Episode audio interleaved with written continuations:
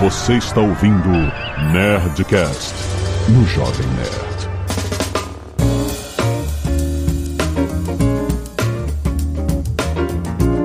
Landa, landa, landa, nerds! Aqui é Alexandre Antônio do Jovem Nerd na Maratona Steven Universe.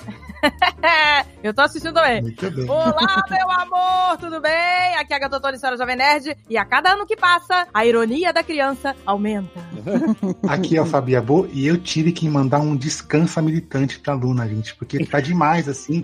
Tipo, eu, não, eu não posso usar um artigo, um pronome sem ser corrigido, sabe? Não mais. Chega, Ai, meu tá demais.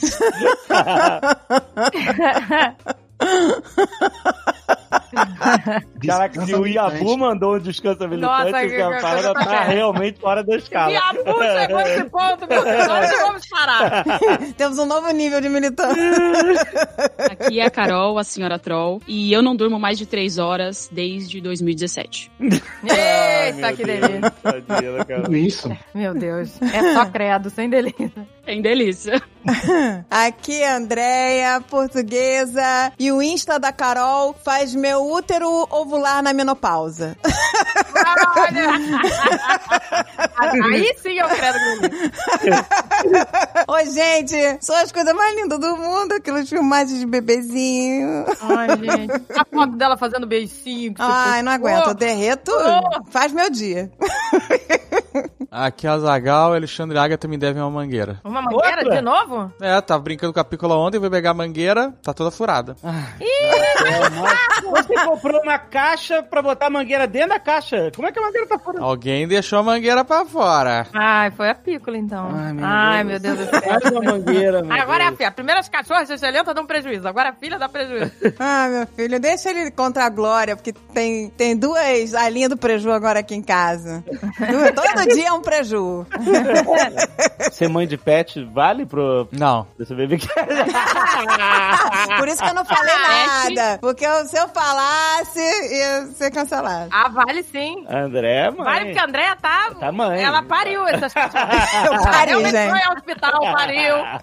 Caíram as duas, ela pegou no colo. Não, gente, eu tenho, eu sou tudo regrado, tem hora pra. Eu nunca acordei tão cedo na minha vida, só quando, né, meus filhos eram recém-nascidos. Então é isso. Muito bem, nerds! Estamos aqui em mais um Babycast. Faz quanto tempo que a gente não faz um Nossa, Babycast, nem né? lembro. Faz acho que oito anos. Já? É quando é, literalmente a Gisele era um bebê, então... Não, peraí, oito anos. Em 2014, A Gisele né? não tinha nascido, não. A Gisele nasceu em 2014, não sei se você sabe. 2015, Eu porque eu escutei ontem. Ah, foi, tá vendo aí? Tá. 2015. Muito bom. 2015. Então são sete anos, sete anos. É, Olha porque a aí. Pícola vai fazer oito anos aí. Caramba, gente, faz muito coisa tempo, então temos atualizações aqui. Muita Isso. atualização.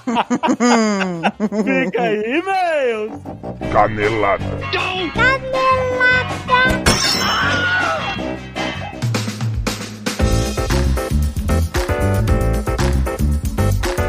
Muito bem, Azaghal, vamos para mais uma semana de mesa e caneladas do Nerdcast. Vamos. E Azagal, aproveitando o Dia das Mães, eu quero dar a dica aqui pra você dar uma experiência absurda com Samsung Galaxy pra sua mãe. Ó. Temos o Samsung Galaxy M52, Azagal trazendo experiência nova pra streaming e muito mais. Tem 128 GB de memória interna, 6 GB de memória RAM, ideal pra tarefas simultâneas, tela infinita de 6.7 polegadas e rolagem suave de 120 Hz, aquela, sabe 120 Hz? É, é smooth. Suave. Tem três câmeras traseiras de 64 megapixels, mais 12 megapixels, mais 5 megapixels, selfie de 32 megapixels pra capturar o mundo de diversas maneiras. Caraca. É, é muita câmera. Tá Cada vez, eu não sei quanto mais câmeras a gente consegue colocar. Aquele papo de, ah, usa a câmera de trás que é melhor, acabou. Exatamente. Acabou, mano. Ele é dual chip, dual messenger com bateria de 5000 mAh por hora, com carregamento super rápido. É uma potência, Zaga. A palavra palavra, o buzzword agora é potência. Pensar. E ó, tem promoção de Dia das Mães, é claro, a Samsung preparou. Na compra de um Samsung Galaxy A33 5G, você ganha um Galaxy Buds Live, fone de ouvido, que isso é um mundo de imersão da Samsung, que era incrível. Bota a mamãe pra ouvir música, jovem nerd. pra ouvir Nerdcast, olha aí. Corre que a promoção só vale até dia 8 de maio de 2022 e o resgate é feito pelo site samsungparavocê.com.br, sacou? Tem link aí no post pra você garantir o presente das Mães de Frentex, pela Frentex. Vai lá, toda a linha Samsung tá muito boa. Eu quero falar também da Nuvem Shop pra desmistificar essa parada de loja virtual, Azagal. Olha só, muita gente acha que é muito complicado. Na nossa época da história era complicado montar uma loja virtual. Nossa. Um, um e-commerce, exato. É assim, começar do zero, você pensa, ah, tem que contratar desenvolvedor e atrás de todos os detalhes. Não tem nada disso com a Nuvem Shop, porque lá você cria a sua loja de uma forma mega simples, não precisa ser nenhum especialista, não precisa entender de montar site. A plataforma da Nuvem Shop tem um monte de ferramentas dentro do próprio site. E aí, cada lojista, você escolhe ativar ou não as ferramentas que você precisa. Você ativa, só o que você precisa, entendeu? E ó, tudo é fácil a você mesmo. Você consegue criar sua loja em menos de 10 minutos, com mais de 30 layouts gratuitos personalizáveis. E aí você pode colocar banner, personalizar com as suas cores, com a sua marca, troca as imagens, os produtos. É tudo mega fácil. Tem integração com redes sociais, você consegue conectar sua loja virtual com o Instagram, com o Facebook, com o WhatsApp, o jeito perfeito de oferecer todas as informações e preços dos seus produtos da forma mais difundida possível na internet. Gente, credibilidade! Ter loja virtual profissionaliza o seu negócio, as pessoas confiam mais na sua marca e você pode oferecer mais formas de pagamento e atingir novos consumidores. Tudo isso tem na Nuvem Shop, gente. Vai lá dar uma olhada, tem link aí no post, porque você tem planos de acordo com a necessidade de cada negócio, com valores a partir de R$ 49,90 você consegue criar sua loja para vender para todo o Brasil lá na Nuvem Shop. Tem link aí, 30 dias grátis. Siga a arroba Nuvem Shop no Instagram. Mostra ao mundo do que você é capaz e crie sua loja online na Nuvem Shop. E olha só, hoje tem Nerd Tech, Azagal. Hoje é um assunto maluco. Ó. a gente tá falando de histórias que vão bem além da proposta de compra do Twitter. É, a gente pensou que ia falar sobre CEOs diferentes e a gente começou a falar de CEO filho da puta. Essa é a parada. Exatamente. Assim, a Lura chama de excêntricos. Fundadores excêntricos. Não, é que a gente falou do WeWork, que a gente falou da Teranos, do Uber, do Elon Musk, é claro. Tem fundador que queria ser presidente do mundo, até criar sistema de exame de sangue portátil. Cara, tem muita coisa maluca que você. Talvez você conheça, talvez você não faça ideia. Vale a pena você baixar e ouvir o Nerd Tech desse mês que tá muito maluco. E ó, vale reforçar, na Lura que você vai ter os skills necessários para dizer o que, que é loucura, o que, que não é na programação, na ciência de dados. E aqui no Jovem Nerd você tem 10% de desconto em alura.com.br barra promoção barra nerd. Também tem link na descrição para facilitar a tua vida. Sua carreira já é impactada por tecnologia, mesmo que você não trabalhe diretamente com tecnologia. Presta atenção. Seja você dentro da bolha, deve ou não, alguns skills, ferramentas e um pouco de programação pode sim te ajudar a se profissionalizar e ter um diferencial no mercado. E no fim do episódio, o Paulo deu um spoiler de um canal novo no YouTube que vem por aí. Olha aí. É. Com muito conteúdo de liderança, CEO, tecnologia. Vale a pena ouvir. Baixa o Nerdtech agora e vai lá na Lura. 10% de desconto. Link aí no post. E se você não quiser ouvir os recados e e-mails do último Nerdcast, pode pular diretamente para... 20 minutos e 40 brincadeiras de criança. Seria o pulo de e-mails uma ruptura? Caraca, Zagal! É verdade, quem está aqui, só quem está aqui sabe. Olha aí, cara, tem pessoas que escolhem não passar por essa experiência. E tem quem escolhe voltar e estar aqui com a gente. Exatamente, muito obrigado por estar aquk com a gente. Olha só, temos pedido doação de sangue para Ariane de Melo Pimentel. Doações podem ser feitas no Fujisam, localizado na Avenida Barão Studart, 2626, em Fortaleza, Ceará. Sempre urgente, tem informações aí no post. Quero agradecer ao Ashla Araújo, João Vitor de Oliveira, Nicolas Caseiro de Abreu, Vinícius Freitas e Alexandro Serpa Souza, que doaram sangue e salvaram vidas essa semana. Muito bem, gente. Sempre que doar sangue, mande um e-mail aqui com a sua foto foto, seu selfie, pra nerdcast.jovemnerd.com.br pra gente agradecer aqui e estimular a galera a doar sangue toda semana. Arte dos fãs, olha só! Temos um Peacemaker customizado em cima de um action figure da Liga da Justiça pelo Ronan Pedrosa, que maneiro. mandou bem. O Wellington Machado mandou um Moon Knight, olha aí que bonitinho, que maneiro. Ó. Gleison Rick mandou um Miles Morales irado. O Guilherme Teste mandou um monte de artes em tecido. Batman, Spider-Man, He-Man. Ficou muito maneiro. E o Lucas Rodrigues de Farias mandou um... Cara, ficou muito maneiro esse post do The Severed. Irado. Olha aí, que maneiro. Os quatro na ruptura. Muito maneiro. Valeu, gente. Falando em ruptura, nós vamos dar spoilers da série aqui, lendo os e-mails. Não se esqueçam que você pode pular diretamente, você já sabe. Matheus Duquevix, 23 anos, professor de artes visuais, Curitiba, Paraná. Saudações, senhores, como vão? Venho desesperadamente jogar meus centavos na conversa sobre o Nerdcast separados. Separados?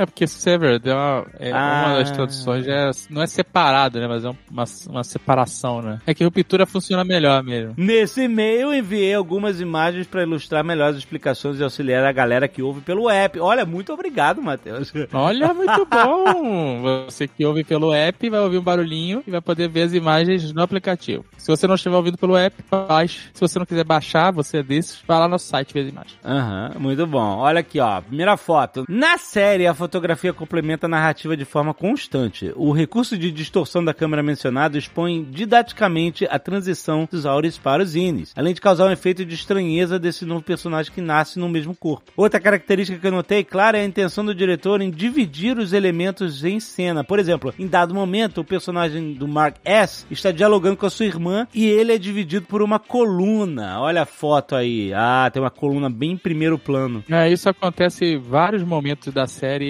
Tem um momento que o Pete tá na casa do Mark, ele tá lá embaixo no porão, o Pete tá atrás de uma prateleira, sabe? Uhum. E a cabeça dele tá presa dentro do quadrado que forma ali a prateleira, sabe? Vazado. Que foda, que foda. Animal. Tem muito esse momento. Ele mandou outra aqui, ó. Em outro momento, ele, o, o Mark é visto bebendo cerveja com metade do cenário apagado pela escuridão do ambiente, né? Só tem realmente metade da tela, o resto é parede, né? Tá escuro. É, ou seja, é só uma metade dele que tá vivendo naquele momento, né? A outra metade tá adormecida, tá no escuro, né? É, isso aí. Foda. Até mesmo os itens do cenário falam com o espectador, como as lâmpadas do corredor, uma acesa e outra apagada. Nossa, é verdade, tem uma lâmpada queimada, tem uma acesa, cara. E mandando pra uma porta e outra porta com a lâmpada apagada. Que maneiro. É verdade.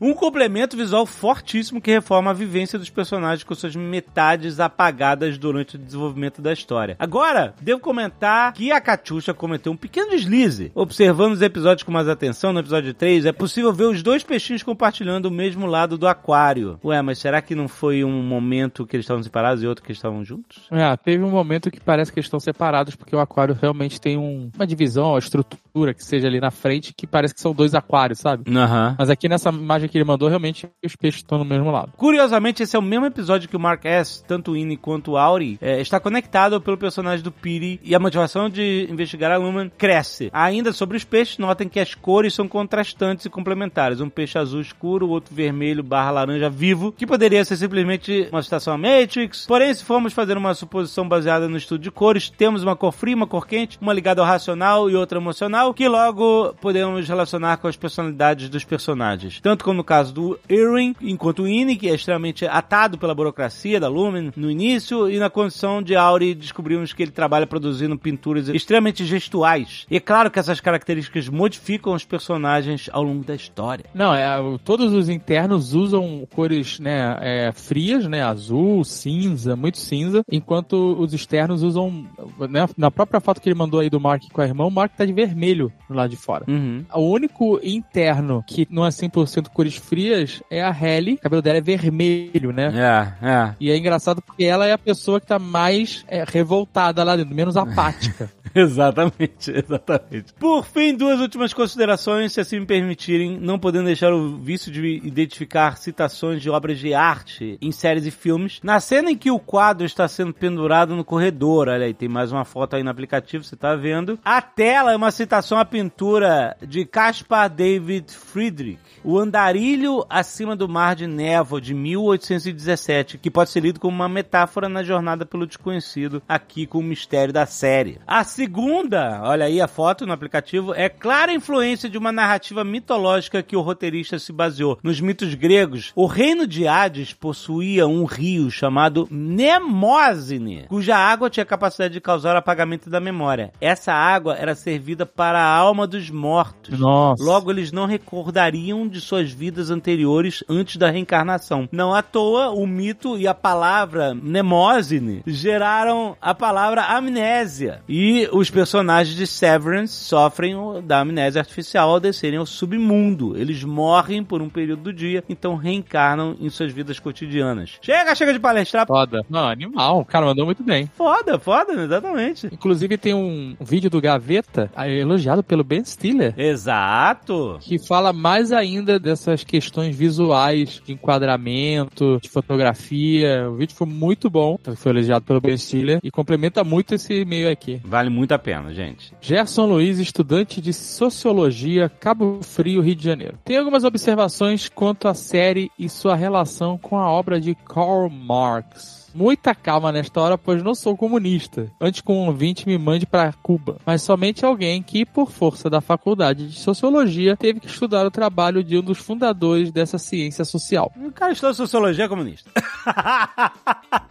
o, cara, o cara ficou com medo de você estar sendo comunista. Meu Deus, que mundo é esse que a gente tá vivendo, meu? Ah, As pessoas estão à flor da pele, Jovem Nerd. Meu Deus. Em Severance, como vocês sabem, os zines despossuem qualquer ideia do trabalho que fazem dentro da Lumon. E suas relações pessoais com os outros zines da empresa, como também com os zines de outros setores, são fundamentalmente desestimuladas para não dizer proibidas. Uhum. Pois bem, enquanto vi a série, automaticamente fui linkando esses elementos com o conceito de alienação segundo Marx. A alienação em Marx é entendida como a relação conflitante ou contraditória do trabalhador com o produto de seu trabalho e a relação conflitante dele ao ato de produção, que torna, segundo Marx, o homem estranho a si mesmo, aos outros homens e ao ambiente em que vive. Para ficar mais claro, para ele, o capitalismo produz a alienação quando separa o homem da consciência do que produz e do seu processo, o separa de si mesmo e o separa dos outros homens, na medida em que seu espírito e seus amigos lhe são separados. Para Marx, a apropriação da força de trabalho humana surge como alienação e a alienação como apropriação, exatamente como na Lumon. Na série, a Lumon separa os setores de trabalho de forma religiosa, creio eu, para obliterar qualquer possibilidade de consciência do processo de trabalho ou do produto que fazem dentro da empresa. Há um trecho do texto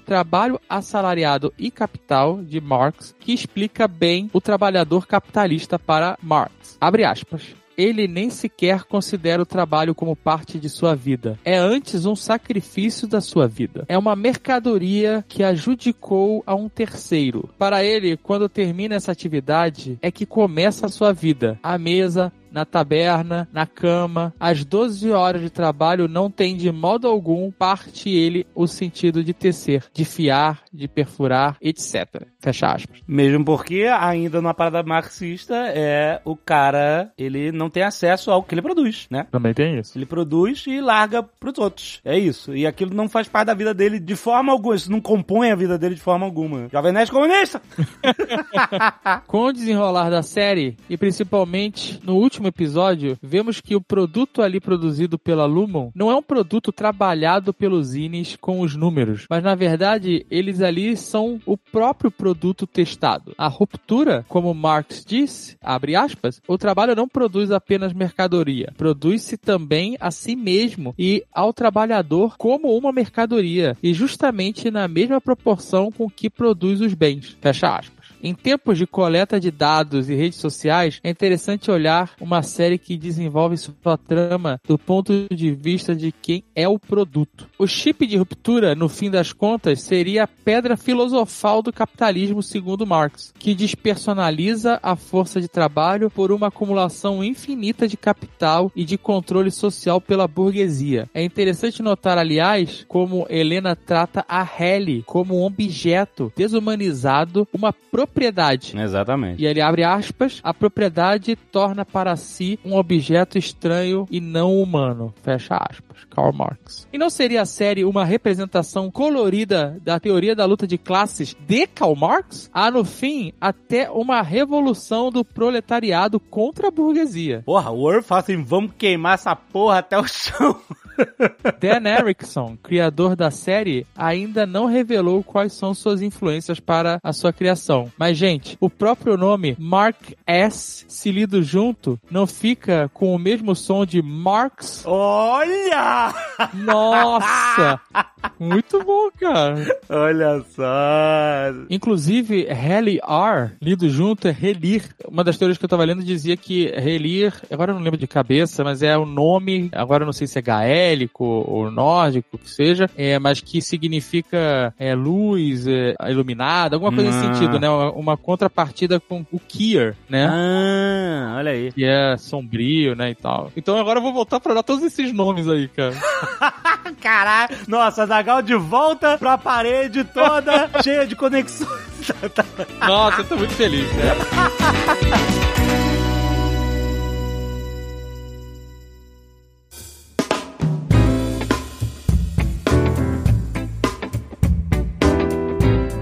termos de bebê, Babycast, a Carol tá aqui na, Ah, na pole position. Tá na verdade, pole eu queria, eu queria puxar um assunto aqui relacionado à Carol, que é o seguinte. A Carol viveu uma experiência que hoje em dia, no- em tempos de chá de revelação de youtuber, foi uma parada inédita. Foi maravilhoso, tá, Carol? Eu Gente, foi o máximo. sou fã, sou Que fã. ela resolveu não saber o sexo Isso foi incrível. até o, o parto. Até o nascimento. O que hoje em dia é uma parada que é você. O Carlinhos ficou em cólicas. Não, hoje em dia tem exame pra saber o sexo da criança, antes de você esperar a ultra. Eu fiz o exame de sangue. A sexagem fetal. Antes da ultra eu já sabia. Eu não Chá aguentei. revelação, né? Chá revelação. As pessoas entram em parafuso quando elas me veem, me viam, né, com barrigão. Ai, é menino ou menina? Não sei. Aí você via aquela carinha, sabe do cachorrinho? não tá Vira entendendo. de ladinho. Vira de lado, É, vira assim, Como assim? sabe? Olha pra minha barriga, mas parece que tá com uma barriga grande, né? Já deveria ter passado aí do tempo. Aí quando eu falo que a gente escolheu, né, não, quer dizer, eu impus, porque meu marido... A gente escolheu o livro de espontânea pressão. Ah, mas tudo no amor, gente. Posição, mas tudo no amor. Porque o Carlinhos teve a vez dele, né? Vocês souberam do Ethan primeiro, né? Do primeiro filho. Sim. E agora tava na sua vez, tá certo? Um equilíbrio. Sim, mas depois, depois que nasceu, ele, na sala do parto, ele falou, nossa, ainda bem que você me fez esperar, que foi a melhor experiência. Foi legal, legal. descobri na hora. ah, que legal. Foi lindo, gente. A Carol, né? Não sei se você divulgou isso. Você divulgou esse vídeo, Carol? Divulgou, Não não sei se saiu no vlog, porque eu não assisti. Mas Mas é eu não no divulguei Insta. ainda. Acho que o Carlinhos deve ter postado. Postou no Insta que eu vi é você recebendo a Zoe no colo, sem ainda saber que era menina, né? Você vê- vendo só a cabecinha dela abraçando, e aí depois você olha assim, é uma menina! É. Ah, gente. Até isso, né? Eu, Foi eu muito coloquei, legal. Eu pedi pra midwife que tava ali na hora, né? Eu falei, ó, a gente não quer que você nos diga, que você anuncie, né? A gente quer descobrir. Então eles foram bem respeitosos, foi bem legal. Ah, que legal. Foi, porque você... Cara, e o Carlinhos, que sofreu nove meses desesperado querendo saber, falou que faria tudo de novo, hein? Olha. Faria. Ele Olha falou que aí. se, se tiver mais um, ele vai querer surpresa de novo. Porque é muito emocionante, né? Mas é engraçado, né? Que a primeira pergunta das pessoas é, mas e o quartinho? Como é que você tá fazendo enxoval? Pô, eu guardei tudo. do- Mas e se for menina? Vai usar também, não tem problema. Exatamente. Ô, gente, o meu filho, eu não soube, porque antigamente não tinha esse negócio de sexagem, né? E na Ultra, a Ultra era mega precária, não, dá, não, não aparecia nada. Então eu Pois fiz é. tudo, tudo arco-íris. E não sabia também? Não, do, do Alan, não. Fiz tudo urso arco-íris. Acertei em Foi. cheio, né? Acertou. Era tudo arco-íris, isso mesmo, eram todas as cores. É. É, e hoje em dia faria tudo arco-íris de novo. Foi legal, era, era, o papel de parede era rosa, azul e amarelo. Mas a Carol, por exemplo, decoração do quarto, ela nem quisesse, ela faria, porque ela mudou de casa três dias depois do parto. Meu Deus do céu. Mas, gente, Olha, sério. meu Deus. É que daqui desse mato não sai mais coelho. Mas, sinceramente, se eu, se eu tivesse, por um milagre, engravidado, eu faria questão de fazer um chá revelação e explodir um arco-íris. Ah, tá. É, boa. Podia E é maravilhoso. Continuamos sem maravilhoso. saber. Maravilhoso. A Você ainda pode fazer isso, hein, Carol? Ainda dá tempo. Eu gostei dessa pegadinha. Não, mas meu marido infarta. Ele tem que saber. Senão ele infarta na hora. Gente, eu adorei a ideia. Explosão de arco-íris, todas as cores. tipo, doesn't matter. É, muito bom, muito bom. Pois é, né? A contas, gente, né? Acho que as gerações futuras vão ficar cada vez mais desprendidas, né, dessa... Fica aí o movimento desse de esperar. Exato, movimento chá revelação arco-íris. mandem para mim, mandem para mim todos os chá revelação arco-íris. Carol, eu queria saber, você sentiu diferença entre, tipo assim, nas duas experiências, né? Tem algo que tá sendo diferente agora na experiência de recém-nascido e tal, que foi diferente com o Ethan? Pois é, é verdade que é mais fácil? Que falam que é mais fácil, que você já tá calejada, já, já tá... O, o cérebro, né, já tá preparado pra aquilo. Sim, total. Nossa, Total. o segundo filho é, é outra coisa. É verdade. É uma leveza. É, porque no primeiro, não sei vocês, eu não tinha tido experiência. É muito medo, é medo de tudo. Exato, gente. qualquer É, é- que eu vou fazer, esse neném vai morrer. Exato. A gente acha que vai matar a criança a qualquer segundo. E, e o segundo, você já sabe que você fala, ele não morre tão fácil, sabe? Não, não quebra tão fácil. Não. é... Foi que, foi que a nossa... Pedia- A pediatra da Gisele falou. Não morre fácil, não. É, não morre fácil, não. morre. Mas isso, gente, isso você vê, como tudo na vida é experiência, né? Primeiro filho, inexperiência. Então, é, Segundo, experiência. é porque teve uma vez, lembra que acho que foi quando ela falou isso, é que a Gisele começou a chorar com Isso. muita força. Engoliu o fôlego. É, ela engoliu o fôlego, ela, ela ficou um tempo sem Sem ar. puxar ar. E a né? gente não sabia. Ela tava em pé na nossa frente, começou. Eu não lembro. Ela era chorou. bebê, não, ela era bebê É, de aquele colo. choro que fica. Ela era bebê pra dentro, né? Sugando o mundo. o choro aspirador de pó. É, choro aspirador de pó. Não, ela tava em pé, ela não era bebê de colo, não. Não, é, Não. E aí, não, eu lembro que a gente ficou super. A gente pirou, né? Ela ficou assim. Começou a, a exibir, né? A, a- ficou vermelha, ficou meio e aí o vermelho olho vai ficando meio esquisito. É, o olho como se ela fosse desmaiar, oxigênio. sabe? Quando- sabe quando dá aquele teto preto? Deve ter sido isso. É. É, gente, isso é desesperador, vai. Não tem experiência que vai achar, o pessoal vai olhar e vai achar normal. Exato. Nossa, ligamos pra ela desesperada Ah. no meio da noite. É, logo depois ela, ela operou o fôlego, foi, só um evento que aconteceu isso. Aí ela falou assim: não, olha, isso é bem comum, acontece. Ela falou, tem criança que, de- inclusive, Que, desmaia. inclusive desmaia e tal. E isso, Socorro, gente. mesmo se acontecer, não, não quer dizer, não é nada grave, etc. e tal. Claro que você pode le- leva, né, pra verificar o que é, etc. Mas normalmente não é nada grave, é bem comum até. Fica tranquila, não morre fácil, não. Ela foi Ela falou, fica tranquila, não morre fácil não, boa noite. Mas é muito real. Porque quando você tem dois, você vai ter que escolher quem que você vai atender. Um deles vai ficar chorando. Mas sabe o que eu achei engraçado? Porque quando você tem o segundo filho, você tá super descolada, já sabe que não vai matar a criança, né? Exato, a experiência, gente. E vai na tranquilidade. Mas depois que passam muitos anos, seus filhos estão com 20 e tantos anos, você sabe que não morre fácil, mas você liga o modo a criança está com frio.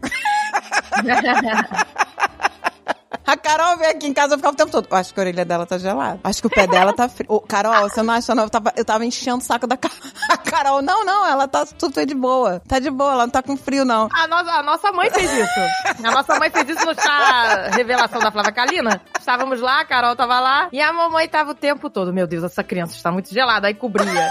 Me dá ela aqui, me dá. Aí pegava do colo da Carol, ficava com ela. Isso é uma parada louca, gente. É da idade essa merda. É um, E o é, pescocinho torto, pescocinho sabe?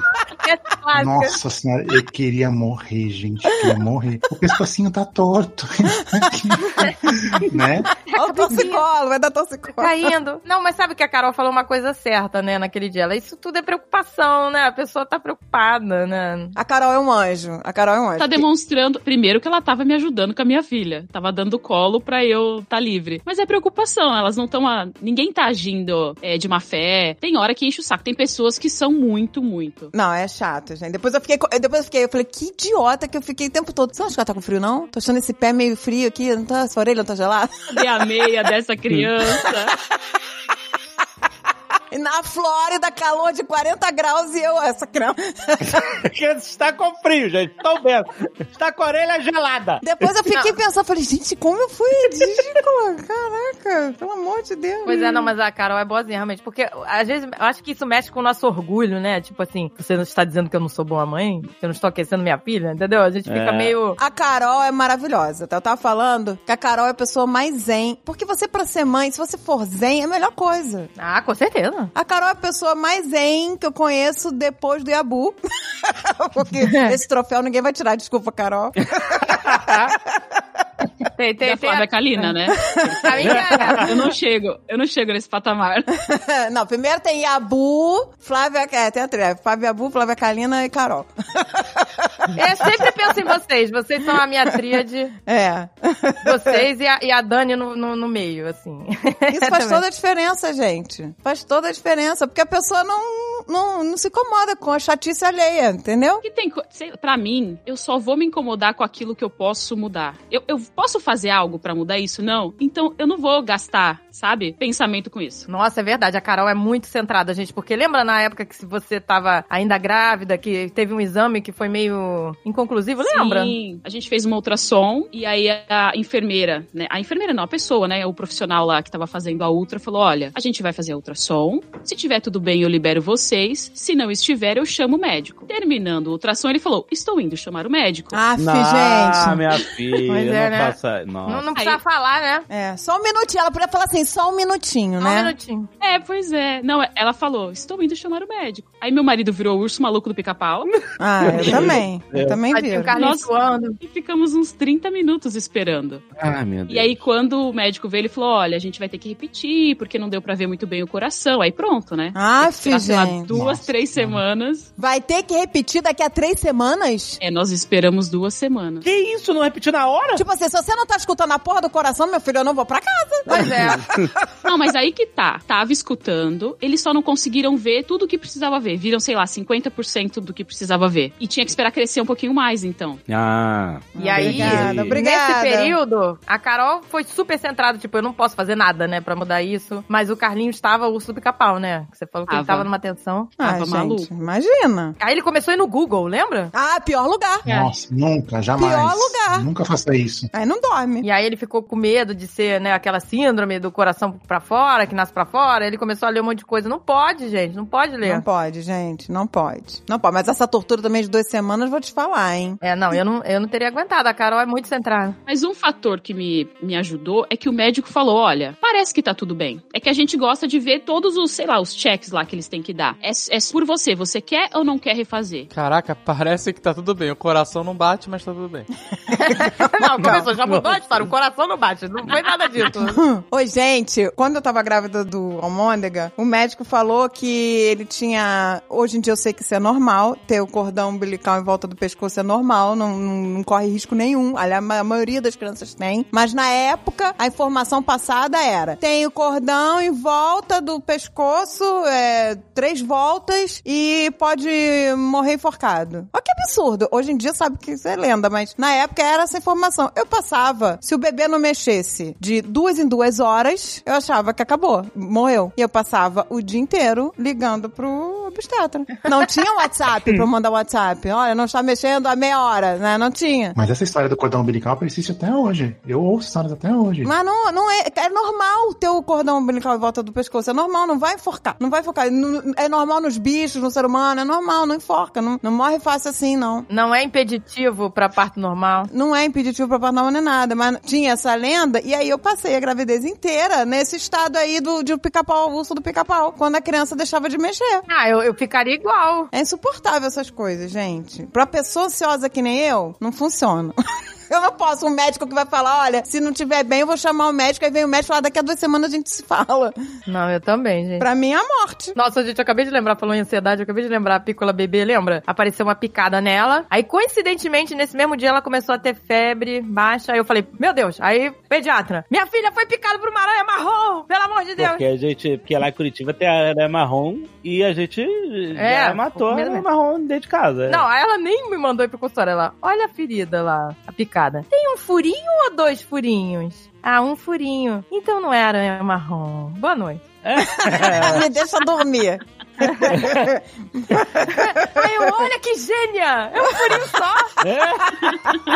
É, gente, é tão bom, né? Olha, é uma né? profissão que você tem que ter uma paciência, né? Mas é aquele negócio, é por amor. Tem que ser por amor, gente. Se você não tiver amor, não, não aguenta o rojão. Deve ser insuportável ser É, pediatra. com zap, exato. Mas você Ela- pode criar já de- perfil de ne- perfil business, né? E aí você, depois de X horas, não recebe mensagem. Ah, olha aí. Aí. É, não, mas eu sinto muito falta, muita falta dela, porque ela é maravilhosa e ela era uma dessas médicas. Ela falava, eu, eu te- meu paciente tem acesso a mim, porque tem, ela tem amigas que falam, é, amigos, né, colegas de trabalho. Ah, que você tá louca de dar seu WhatsApp, mas ela dava, gente. E eu acho legal, porque a gente Porque fica mais é- Mas a tranquilo. pediatra, a pediatra da aluna também. Sempre, sempre foi assim. E assim, era de largada. Na primeira consulta, ela já falava: olha, esse aqui é meu WhatsApp, pode ligar, pode mandar mensagem a hora que for, pode mandar foto, sabe? Já era uma coisa dada, assim, logo no começo. Pra mim isso é primordial. Se o médico não me dá o WhatsApp, eu não volto nunca mais. Carol, você tem o WhatsApp do seu pediatra aqui nos Estados Unidos? Eu nunca nem falei com ele fora do consultório. Ah, pois Só é, aqui- dentro do consultório. Não, aqui não existe isso, gente. Porque quando Aqui- você liga, por exemplo, teve uma vez que a gente teve que ligar que o Ethan tava vomitando muito. Eu não falei com a pediatra, foi com a enfermeira e ela que me, me ajudou ali. Nem, nem sinal da pediatra. É muito distante. Aqui é muita frieza, gente. Aqui não Ah, é, tem é. amor ao próximo, não. Aqui é. Eu acho meio. Eu sinto falta dos médicos do Brasil, assim, do, do- dos Ah, médicos eu que a gente também. tinha. Inclusive, eu ainda continuo mandando WhatsApp, mesmo longe, pros médicos do Brasil. É sério. Socorro. Mas é a melhor coisa. Eu sempre mandava foto, por exemplo, a, a Pícola tava com alguma pereba. Eu mandava foto da pereba. Olha, pereba. Aí ela dizia o que que era. Entendeu? Melhor coisa. E agora, como é que vocês fazem? Agora, a Pícola, desde que a gente se mudou, a Pícola maiorzinha já não tem tanto problema, entendeu? É, Os problemas maiores são quando é bebê, né? Pega muita coisa. A criança não sabe falar, não sabe dizer o que tá sentindo. É, agora tem sido fácil, né? Tem sido mais fácil. Porque hoje em dia você pergunta onde tá doendo, a criança mostra, né? A criança consegue se comunicar. Quando é bebê, você se desespera. E a gente ficou dois anos em casa, então, né? tipo, ninguém pegou nada, né? Por dois anos tá todo mundo de boa, assim. É, Na bolha. Esse programa é Babycast, é o terceiro Babycast, depois de sete anos do segundo Babycast. Mas tem um monte de bebê que não é bebê mais. É isso aí. É, isso, isso é uma coisa legal que o Yabu me falava, né? Porque eu ficava assim, ai, a Pícola vai crescer, vou ficar com saudade, né, do, do bebê e tal. Mas aí o Yabu falou uma vez pra mim, calma, porque cada fase é uma experiência nova e tem coisas mais legais que surgem. Quanto mais a criança cresce, você vai compartilhando outras coisas. Agora, por exemplo, a gente tá vendo com ela Steven Universe, entendeu? Então vão surgindo outras coisas pra gente, a gente não fica com tanta saudade, entendeu? E é muito legal quando você, assim, intencionalmente você entra naquele universo, sabe, da criança, porque às vezes não é uma coisa natural pra gente, sabe? Tipo, Sim. ficar, sei lá, maratonando séries da Nickelodeon, sabe? É, mas, sabe, qu- quando você começa a entrar naquilo e, e, e você consegue até criar uma, um canal a mais de comunicação com seu filho, sabe? É, por exemplo, a gente que é adulto, a gente gosta muito de conversar sobre séries, né? Sobre histórias, enfim. É, mas quando você tem isso com o seu filho, sabe? Putz, é, é outra experiência, sabe? Então é, acho que é isso. As fases vão mudando e os desafios vão mudando também, mas se você fica próximo, sabe? Se você mantém, mantém aquele canal sempre aberto, putz, é, é muito gostoso, sabe? É exatamente. É, isso é que é legal. Falou E é tudo. legal que você se sente, né? Participando mesmo, né? Que nem a aluna já tá, tá com 11 anos agora, né? E já tá naquela fase já de ter os crushes dela. Tipo, meu, ela, fa- ela me fala de todos, sabe? Desde o primeiro dia, ah, papai, acho que gosta de fulano, não sei o que, sabe? E aí eu troco uma ideia com ela, meu, é, é muito legal. Muito Ai, que. Assim, massa, o primeiro crush. Nossa, você já viu esse filme novo da Pixar? to Turning Red, sim. Tony Red. Nossa, é muito a fase que ela tá, né? É muito fofo. Muito bom esse filme, gente. A Pícola adorou também. Você falou tudo. E esse negócio do vínculo, que a gente não pode deixar de ter. Você tem que ter alguma coisa que, uma coisa que conecte, né? Que vocês consigam se comunicar, né? E a- uma série, um- qualquer coisa que junte é aquele elo. Atividades, né? Atividades também, viagem. Exato, um esporte, qualquer coisa que seja. Que você tem aquele elo de comunicação que você- não, se você fica sem nada, sem nada, sem elo, você não consegue às vezes nem conversar, porque vocês a não gente têm. volta né? pros anos 80, né? Exatamente. Exatamente. tipo, vira aquela relação, né? É, vive o que a gente viveu. Da criança Aquela- de um lado, os adultos de outro. Eu acho muito engraçado. Eu tava comentando com uma amiga minha, sabe? Que coisas do tipo, escolher restaurante. Cara, quando era criança, tipo, jamais. Ah, jamais. É isso aí. Sabe? Não. A criança nunca era, nunca era, né? Considerada, nunca. Não, fica aí brincando com o cinzeiro, jogando sal dentro É. do cinzeiro. A Exato, era opção. A opção era sim ou não, sabe? Tipo, Exatamente. se você quer comer ou não, sabe? Exatamente. Então, tipo, hoje, a aluna participa de tudo, sabe? E, mas por outro lado também, acho que tem, como tudo, acho que a gente tem que buscar um equilíbrio, né? Porque tem decisões que acho que até, às vezes até os pais se pedem um pouco, decisões grandes, sabe? Do tipo, será que a família deve se mudar de casa, sabe? Ou, ou devo mudar você de escola, ou devemos, lá, sair do país, sabe? É, e eu vejo muitos pais fazendo isso, sabe? Tipo, compartilhando esse tipo de decisão, sabe? Grandiosa, às vezes com crianças que não têm estrutura pra isso, né? É, ainda não tem noção do que, que vai acarretar, né? É. Mas a Exatamente. gente fica tão acostumado, assim, sabe, a envolver a criança em tudo, sabe? Porque é uma coisa assim, sei lá, você envolver a criança na compra de um carro, que eu já acho um pouco over, mas enfim. What? É, é, Como mas é o maior fator de decisão, são as crianças, sabia? Não, mas Sério? peraí, mas como assim? Na compra do carro, sim. As crianças ajudam a escolher carro. Olha é aí. super comum. Calma, calma, que eu tô chocada. A criança, é- ela é relevante porque o carro tem que ser espaçoso, confortável, né, aquela coisa toda, né? É, Sim, tem que pensar, ah, vou levar criança, um monte de tranqueira, brinquedo, tereréu. Mas aí, além disso, não- não é só a criança é, levada em consideração, é a opinião dela. Sim, a opinião dela. Tanto que, vocês lembram daquele carro horroroso? Aquele Picasso, sabe? Que lançou, foi moda há uns Lembro? Todo mundo tinha um Picasso. né? Picasso. Todo mundo Assim, queria um Picasso. Ai, que delícia! E aí eu lembro que, tipo assim, a, a promoção de lançamento do carro era compre um Picasso e ganhe um DVD dos incríveis. Nossa, Tipo, era isso. sério? que safadeza. Sim. um Coisa dos incríveis. desproporcional. É.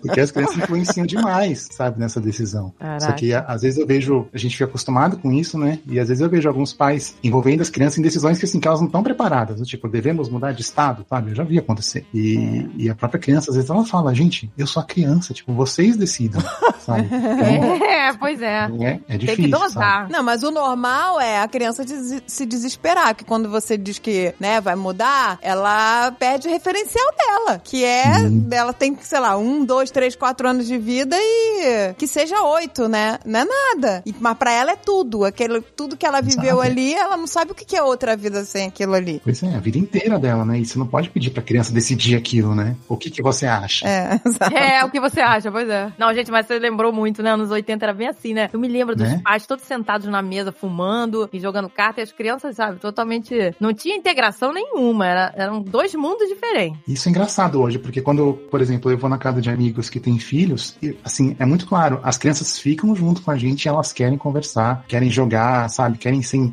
incluídas em todas as conversas. Não fica mais assim, sabe? Tipo, a mesa das crianças e a mesa dos adultos. Isso é muito gostoso também, sabe? É, é muito legal. Nossa, a Gisele com as amigas é sempre desfile de moda. Elas querem fazer desfile de moda. Aí botam 500 roupas e vestem.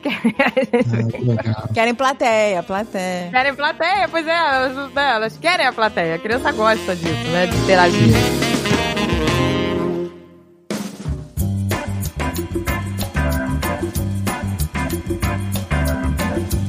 Gente, uma coisa que eu faço até hoje, que se todo mundo. Eu aprendi com meu pai e com a minha mãe, eles faziam que é anotar as pérolas que a criança fala. Ufa. Tava aqui Denzel Washington já, sabe? Desenhosto? Por que desenhosto? Aquele meme do Menos Deus eu acho. Preocupado, ufa, aliviado. Cara, gente, é, é muito legal porque você vê, quando você, a criança solta uma pérola qualquer, é, e você vai anotando, depois quando você lê tudo, você vai vendo, né, um momento de desenvolvimento, de percepção, até de ironia e sarcasmo que a criança Sim, tem, né? Mas, Alexandre, hoje em dia você filma as pérolas. Você não, Não, beleza, escreve num é. caderninho. tá tudo no- salvo. No... Mas aí você tem que ficar lá no álbum de fotos. Um bilhão de filmagens. Cadê as pérolas? É, se- aquilo se perde. 40 mil arquivos. Não, mas assim, às vezes a pérola vem e você não tá filmando, aí foi, entendeu? Você tem que anotar. E você tem um tempo específico pra salvar isso, porque você esquece mesmo. Você, Você esquece. fica duas exatamente. Eu-. Exatamente. Eu tenho, eu pego o Evernote aqui e eu tenho um arquivo aqui no Evernote só de pérolas da Gisele que, tipo assim, Então, por favor, vamos às pérolas, eu quero. Puxa alguma aí, você tem aí? ó, tem pérolas de quando ela era bem pequenininha. É, peraí, era aqui. É a piada do, do, do herói, né? Eu não sei onde ela aprendeu, porque eu não faço piada. O famoso eu não sei onde ela aprendeu. Tá Eu não certo. sei, eu não faço esse tipo de piada com a minha filha. 40 anos de pandemia, a garota não sai de casa, não sabe onde aprendeu. É a mesma coisa. Quando Não meu filho comigo. um palavrão. Eu não sei onde ele aprendeu isso. Gente do céu. É, Zagal, você mentiu do mal. A aluna me pede pra falar palavrão, gente. Ela pede? Ela pede, porque ela, ela fala, papai, você não fala palavrão, pode falar. Não, não, mas é que, tipo, não, não tem contexto. Não, eu não gosto de falar palavrão fora de contexto. Ela fala, mas fala um, um merda, pelo menos. Ó. merda não é palavrão. Meu Deus. É, não, eu também não falo na frente da pícola, nunca falei. É, Ela assim, não- é, hábito mesmo, né? É hábito, é. Também não. É uma coisa que não faz parte, sabe? Não, não, não, não, não falo. Porque, sei lá, eu acho que. Eu não sei, gente, não é que é errado. Não é que é errado, mas é que, sei lá, ela não me vê falar e ela não fala. Ah, mas, a Mas- agora, com pandemia e com Fortnite, meu Deus do céu.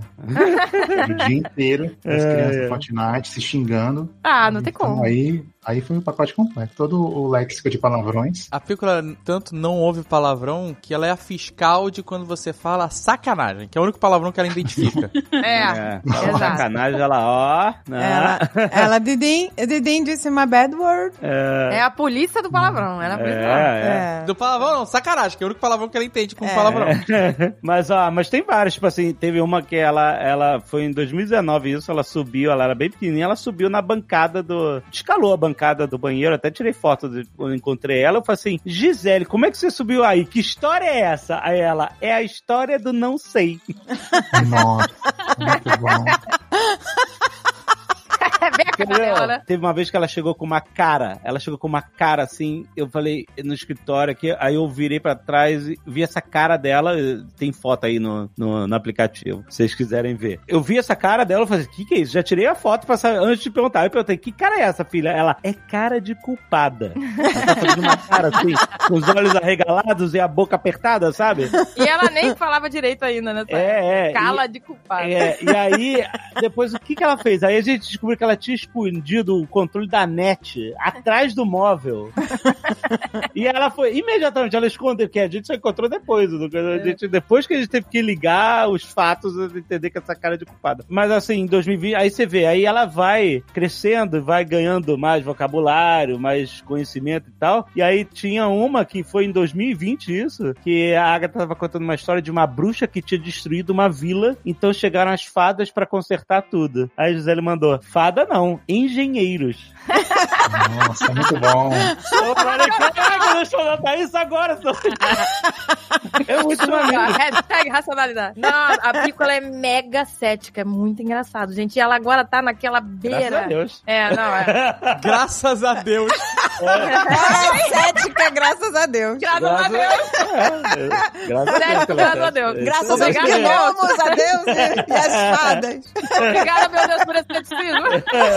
Obrigado, Deus, pelo meu ceticismo, exatamente. Ai. Nossa, ela tá muito. E, e agora ela já tá naquela margem que eu não sei mais no que, que ela acredita de Papai Noel, sabe? Eu não sei se ela tá fingindo que tá acreditando. Qual foi a última que ela mandou ela é muito- relacionada a isso? É, que ela falou, eu acho que os coelhos são vocês que botam, não sei o quê. Ela fica meio na margem. O Papai Noel que ela falou que achava que era a Amazon, um monte de gente entregando. Mas no Papai Noel teve o Natal aqui. Não, não, a fada foi melhor, a fada dos dentes. É, qual foi? A fada deixou um presente. ah, sim! Nossa, ah, eu não pá. notei. Aí ela olhou pra embalagem do presente que a fada deixou e falou: Essa fada veio de longe, hein? Aí ficou botando o dedinho no meio de China. É, ela ficou. ela olhou a embalagem lá, Made in Made China. in ela China. passou o dedinho, ela, mas ela vem de longe, né? Ah, é.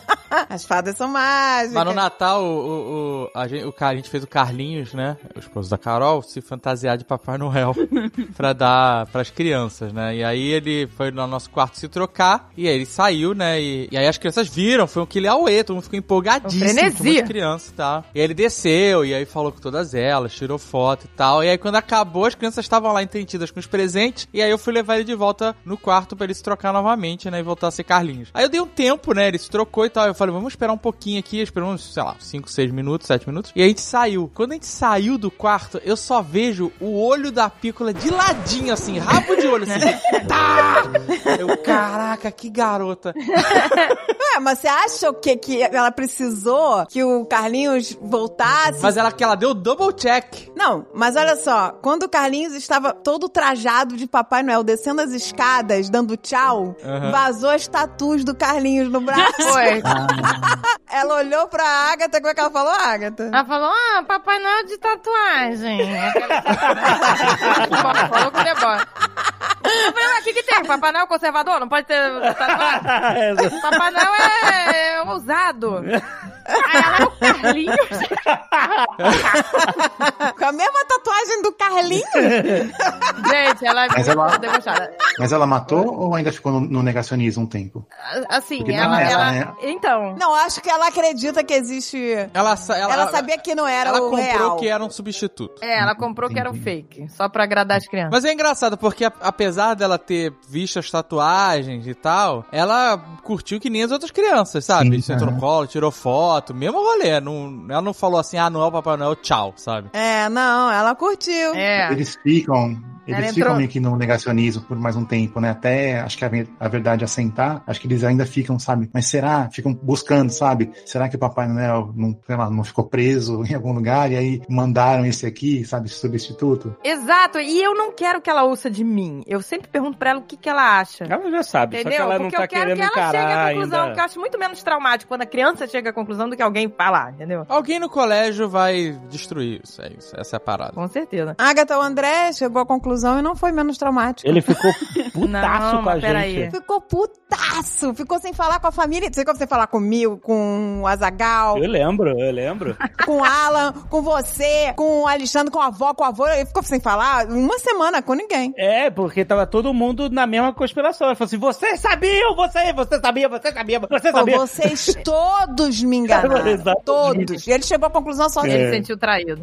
É, ele se sentiu traído. Mas eu não mega vou falar. traído. Que ele sacou que a fada do dente não existia. Aí eu dominó. E aí ele falou assim, ah, o Papai Não, não, Noel não. também... Não, não foi que ele sacou. Eu já contei essa história, mas eu vou contar de novo. O amigo do colégio, ele era o único que tava acreditando. Sei lá, já tava com oito anos ainda acreditando na fada dos dentes. Ele era o único que acreditava. Aí o amigo virou e falou assim: Cara, não existe fada dos dentes, é tua mãe, cara. Ele falou: Claro que não, minha mãe não ia mentir pra mim. Aí ele: Ah, é? Então não avisa pra sua mãe que seu dente caiu da próxima vez. E aí ele ficou com isso na cabeça e ele realmente fez isso. Ele não avisou. Aí eu acordei.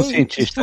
de manhã. Hum, olha aí. Eu acordei de manhã, tava o André em pé, sabe? Meio, meio, meio, meio assustador. Em pé, assim, do meu lado, sério, me olhando, me fuzilando de ódio com os olhos. Aí eu, que foi, filho? Ele com um dentinho assim na, na mão. Ele, meu dente caiu, mãe. Aí eu, nossa, que máximo, filho, a fada vai passar, vamos guardar ele. Não, não, não, caiu ontem. E ela não passou. Olha aí. Mas foi melhor assim, não foi? Ele, ele fez a experiência. É, o meu amigo falou pra eu não te mostrar. Por isso que ela não passou. Você é a fada dos dentes. Aí eu fiquei, eu tinha acabado de acordar, eu tava assim, não tava conseguindo raciocinar, me defender, sabe? Aí eu, ma- ma- eu fui meio gaguejando, meio travada, aí já era. Você gaguejou, você Gaguejou, já. Veja bem. Aí ele começou a associar ali na hora. Ele, então quer dizer que não é só fada, né, mãe? Então quer dizer que você é o colinho, você é o colinho da Páscoa, você é o Papai Noel. Aí pronto. A não, casa ele caiu. foi realizando isso. Eu lembro que ele falou assim, ah, quem, o, o coelhinho também na- da Páscoa também não existe, então. Aí ele, o Papai Noel não existe. Ele, ele, ele realizou isso, que não É. existia. Ele sozinho. Ele foi ligando os pontos. Mas foi melhor assim, gente. Tudo no amor. É melhor. Foi, foi ótimo, tudo namoro. Eu- Ele só ficou, deu um gelo na gente de uma semana. Não falava com ninguém, não, só respondia.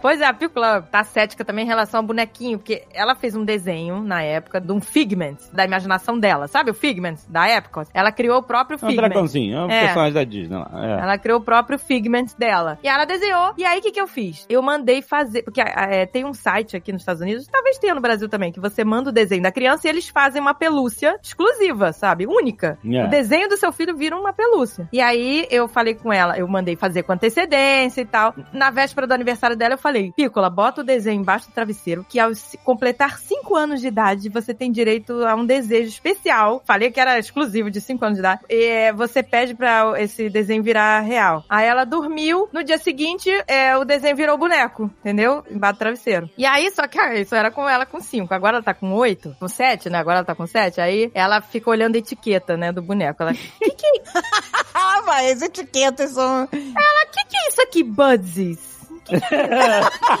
é a marca da parada. Aí eu falei, não, isso aqui é o planeta que ele veio. Nossa. Aí ela, assim, o planeta.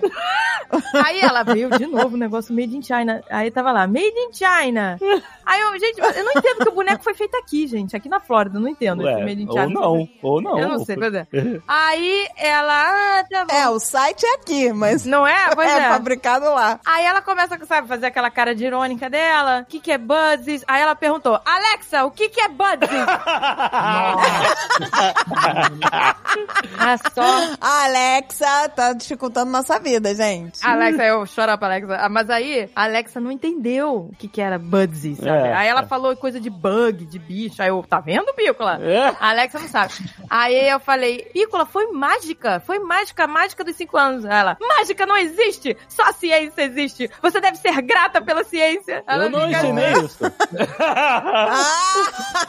Eu nunca falei pra ela que mágica não existe. Eu- é, isso aí é uma conclusão que ela tá, Ah, tá chegando, por conta é. própria. E aí eu perguntei pra ela, como é que você acha então que o boneco apareceu? Aí ela não responde, aí eu também não falo, entendeu? Eu fico nessa psicologia do que você acha. Agora, pra, esse é o meu jargão. O que você acha? É isso que eu faço. Até sobre as perguntas mais cabeludas eu faço isso.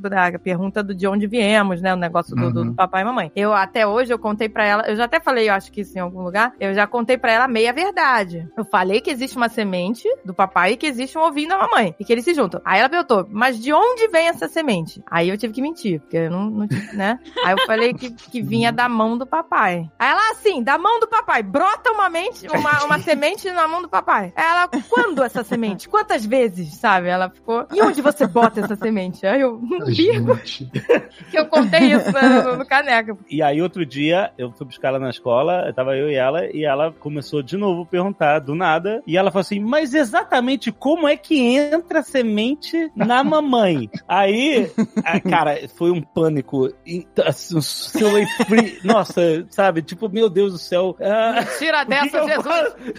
Pelo umbigo, vai perguntar pra tua mãe. Não, aí eu lembrei que a Dani tinha falado assim: a melhor coisa pra você entender como se comunicar com a criança é entender o que ela sabe sobre aquilo, É qual é a eu falo. perspectiva dela, O né? que você acha? A pergunta Exatamente. Aí eu, eu fiquei assim, ah meu Deus do céu, o que, que eu faço? Aí eu, eu lembrei e falei assim, mas como é que você acha que é, filha? Conta pro papai. Aí ela, a gente tá parado no sinal, né? Aí ela começou a contar, sabe aquele... O aquele- timer do o sinal. timer do sinal, né? do- dos pedestres. Ela começou a contar 10, 9, 8. Aí eu comecei 7, 7, 6, 5, 5, 5, 5, 5, Abril! Entendeu? Ah, eu perguntei. Você então, eu perguntei pra ela também, que ela veio de novo com isso. Uhum. Ela veio de novo com isso outro dia. Alguns dias atrás. Aí eu perguntei o que, que ela acha. Ela não responde. Aí ela fica, sei lá. E aí ela fica assim, que eu falei de novo da semente na barriga, de novo. Uhum. Aí ela, quando é que você vai me contar a verdade? Aí eu falo, mas o que, que você acha que é? Ela não responde. Eu fico aflita, gente. Eu não sei o que ah, fazer. A gente, a gente... Antes, eu acho que antes do, do, do né, do do, do grande trauma. É horrível, você tinha um trauma do cacete, essa merda. Você já passou por isso? Você fala, você tem que falar que é pelo beijo, gente. Acho que tem que começar aos poucos. Pelo Não, beijo. peraí, a gente tem que... não, Papai não. bota uma semente na boca da mamãe. A mamãe Eles já beija, falaram da a semente no umbigo, não tem essa. Beija o umbigo da mãe, sei lá. Yabu, Yabu, você, com uma filha de 11 anos, como é que... Ai, isso- gente. como é que foi é isso? Ninguém tá preparado pra isso, gente. Na verdade, já faz algum tempo já que ela sempre teve essa curiosidade, sabe? Mas como a Luna sempre foi muito comunicativa, muito sociável, e às vezes ela até tinha e tem amigas um pouco mais velhas, sabe? Tipo, um ou dois anos, os amigos e as amigas sempre foram adiantando o assunto com ela, sabe? Então. Então, assim, desde os sete, oito anos mais ou menos, ela já sabe mais ou menos como funciona, sabe? Aí, como eu já, já sei que ela já sabe mais ou menos o básico da operação, eu também não fico entrando muito na questão, mas é, é uma coisa que eu vejo, às vezes, os amigos falando, sabe? As crianças comentam e tal. Mas ela com nunca nove, falou com você? Ela nunca perguntou pra você? Diretamente não. Assim, ela sabe, ela já teve conversa com a mãe dela e, de novo, as amigas, principalmente, sempre, sempre anteciparam mu- muito essas conversas. Então, assim, eu acho que a gente ainda tá no nível, assim, do, do conhecimento saudável, sabe? Assim, da curiosidade saudável. Ela sabe mais ou menos como é que é, mas também não quer entrar muito. Porque essa fase que eles estão agora, também tem uma certa resistência deles, eu acho, de, de crescer, sabe? Eles querem continuar crianças por um tempo ainda. Então, é muito engraçado. Tipo, outro dia tava lá as crianças em casa, aí eles queriam assistir Invocação do Mal, tipo, The Conjuring. Ai, e não, eles adoram, tipo, Annabelle, todas essas coisas eles adoram. Só que era tipo 11 da noite, sabe? Eu falei, não, gente, ninguém vai assistir Invocação do Mal 11 da noite. Tipo, se vocês quiserem, vocês podem assistir amanhã. Aí, tava passando, que filme que era? Era tipo assim, de ódio curioso, sabe? Ah, tá, mas pode ser o de ódio curioso, então? Pode. Ei, sabe? Caraca, foi de invocação do mal pra George Tudo, Curioso. assim, na hora, sabe? E ficaram felizes do mesmo jeito. Isso é muito É. engraçado. Então, Nossa. eles ficam Ficaram felizes porque podiam ficar acordadas por mais tempo. É, essa era a felicidade. Gente, mas isso acontece mesmo, né? Que a Bu falou. Mas, gente, com que idade que a criança aprende na escola reprodução animal? Porque tem que começar a, a fazer associação, gente. Mostra como é que, sei lá, abelha, não sei. Na nossa época, no nosso tempo, foi com oito anos. Foi na segunda série que eu aprendi. Mostra como é que os bichos, aí a, pessoa- aí a criança começa a associar. Né? Que a Nossa, professora explica na, na, na- escola, faz, né, tudo aí. Aí Todo mundo fica enojado e é isso. Gente, é a coisa mais nojenta, pelo amor de Deus. Uma Mas criança. eu fiquei, eu cresci no negacionismo também. Porque eu aprendi na escola como é que era, só que na minha cabeça, a minha mãe jamais faria isso. Jamais. É, pois é. Então, eu pensava assim, ah, eu entendi como os Máfia no outros... divã. My divã. the mouth kisses my kids. Pra mim assim, eu entendi como os outros bebês foram feitos. Agora eu preciso descobrir como eu fui feito. Ah, que Minha mãe jamais faria isso. Chamar. Faria isso. Que negócio, gente. Não, lembra dos livrinhos que ensinavam? Eram sempre o papai e a mamãe sorrindo. Aí, naquela posição, sorrindo, deitado, sorrindo, com aquela cara de, de, de bizarro, de boneco. De boneca inflável, de né? Aquela cara de boneca. É, é isso? isso, aquela cara assim, sorrindo, estática, papai em cima da mamãe, com lençol. É. Ai, que coisa horrível. É muito traumático, gente. E mesmo explicando É, na escola... Menos traumático é só o seu pai fazendo diagrama, né? Aí é, realmente é ótimo. Nossa, pra mim foi horrível, gente. Foi um trauma. E nossa, você falou tudo, é verdade. O papai ensinou antes. Quando eu aprendi na escola, eu já sabia. É verdade. O papai já tinha ensinado com o diagrama. Eu não quero imaginar como foi esse diagrama. Eu- Lembra daquela música? Seu pipi no meu popô, seu popô no meu pipi.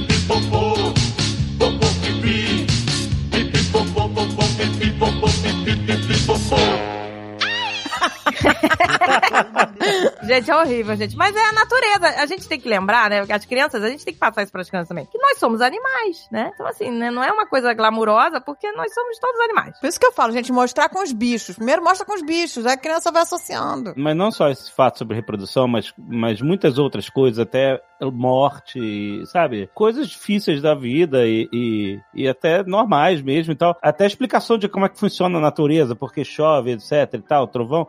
A, a, né, lembra que a gente aprendeu assim, não é que você precisa mentir para as crianças. Por exemplo, você não vai falar para criança muito pequena, olha, todas as pessoas morrem, é isso aí, é, É, uma tristeza e tal, não sei o quê. Mas assim, não, ela também não precisa ser enganada dizer que assim, ó, ninguém morre, né? Acho que vale contar aí a experiência da Pícola agora, né? Com a Lola, né? Ah, sim, ela teve a primeira experiência, né, com morte, né, que ela não tinha tido. Com a cachorrinha, né? Com a Lola, com, é. Com a, com a Lola, a cachorra do- da Didi. E ela ficou bem arrasada, né? Mas ela, mas ela compreendeu do ciclo da vida e etc. E hoje ela já absorve isso. Eu achei legal que ela fez aquele altar do. Aqui tem o Dia de los Muertos, né? É bem forte aqui na Flórida e tal. E ela fez um altar de Dia de los Muertos, aí botou a Lola, botou a avó. Exato, né? Botou todo mundo É.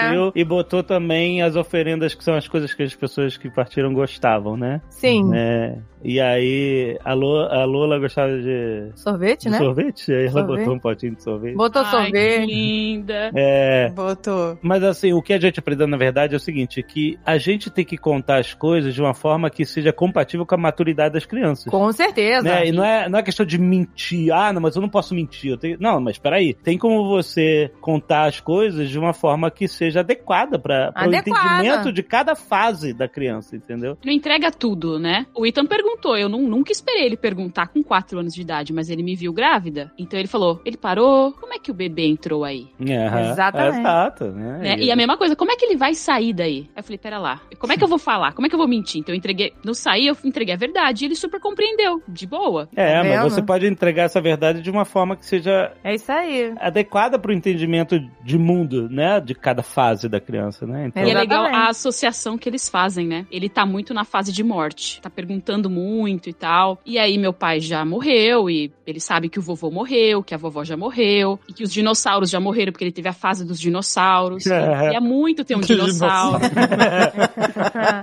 E aí teve um dia que ele perguntou de novo, mas como é que o vovô morreu? Aí eu contei. Aí eu, ah, filho, o vovô morreu, né? Assim e tal. Aí ele. Ah, igual os dinossauros. Então, a associação que eles fazem na cabecinha deles muito bom. é muito legal. É muito legal. O, o Almônega, quando começava a perguntar, mas é por que, que morreu? Eu sempre falava que, ah, porque ele ficou velhinho, viveu muito. Ele, mas quando tá velhinho, já tá com a cabeça toda branca? Eu falei, é, já tava com a cabeça toda branquinha. Aí, beleza. Quando nascia um fio de cabelo branco na minha cabeça, ele ia lá e arrancava. Nossa. Todo fio branco que aparecia, ele ia lá e tum, puxava. Eu, ai, André! Eu ficava, ai, o que, que você tá puxando ele? Não, mãe, não quero que você fique velho. Ah, Interessante a percepção, né? Olha aí. Aconteceu isso também. As associações, cara. Vamos tampar o sol com a peneira. É, não, mas, mas é o mecanismo de associação funcionando ali. cara. É, funcionando. Incrível. Olha que incrível, né? Ele, aqui o Ethan tava muito, eu não quero que a mamãe morra, eu não quero morrer. E eu conversei, eu falei, ih, filho, a gente vai ficar velhinhos juntos. No outro dia, ele, eu não quero que o papai morra. Eu falei, ih, filho, vai. Não, mas o papai já é velho, ele tem cabelo branco.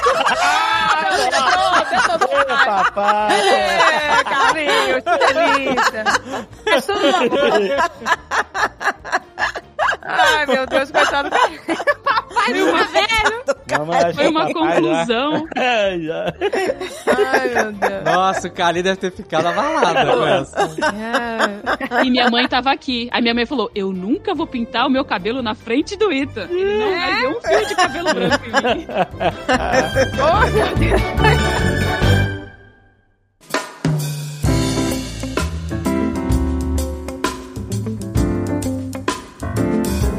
Ótima maneira de você se aproximar dos filhos como- é o que o Yabu tá fazendo. O Yabu tá em outro nível. Ah, em é? outro nível. A Agatha falando, ah, vamos assistir alguma coisa junto pra criar um elo. Não. O Yabu falou, vamos fazer um podcast.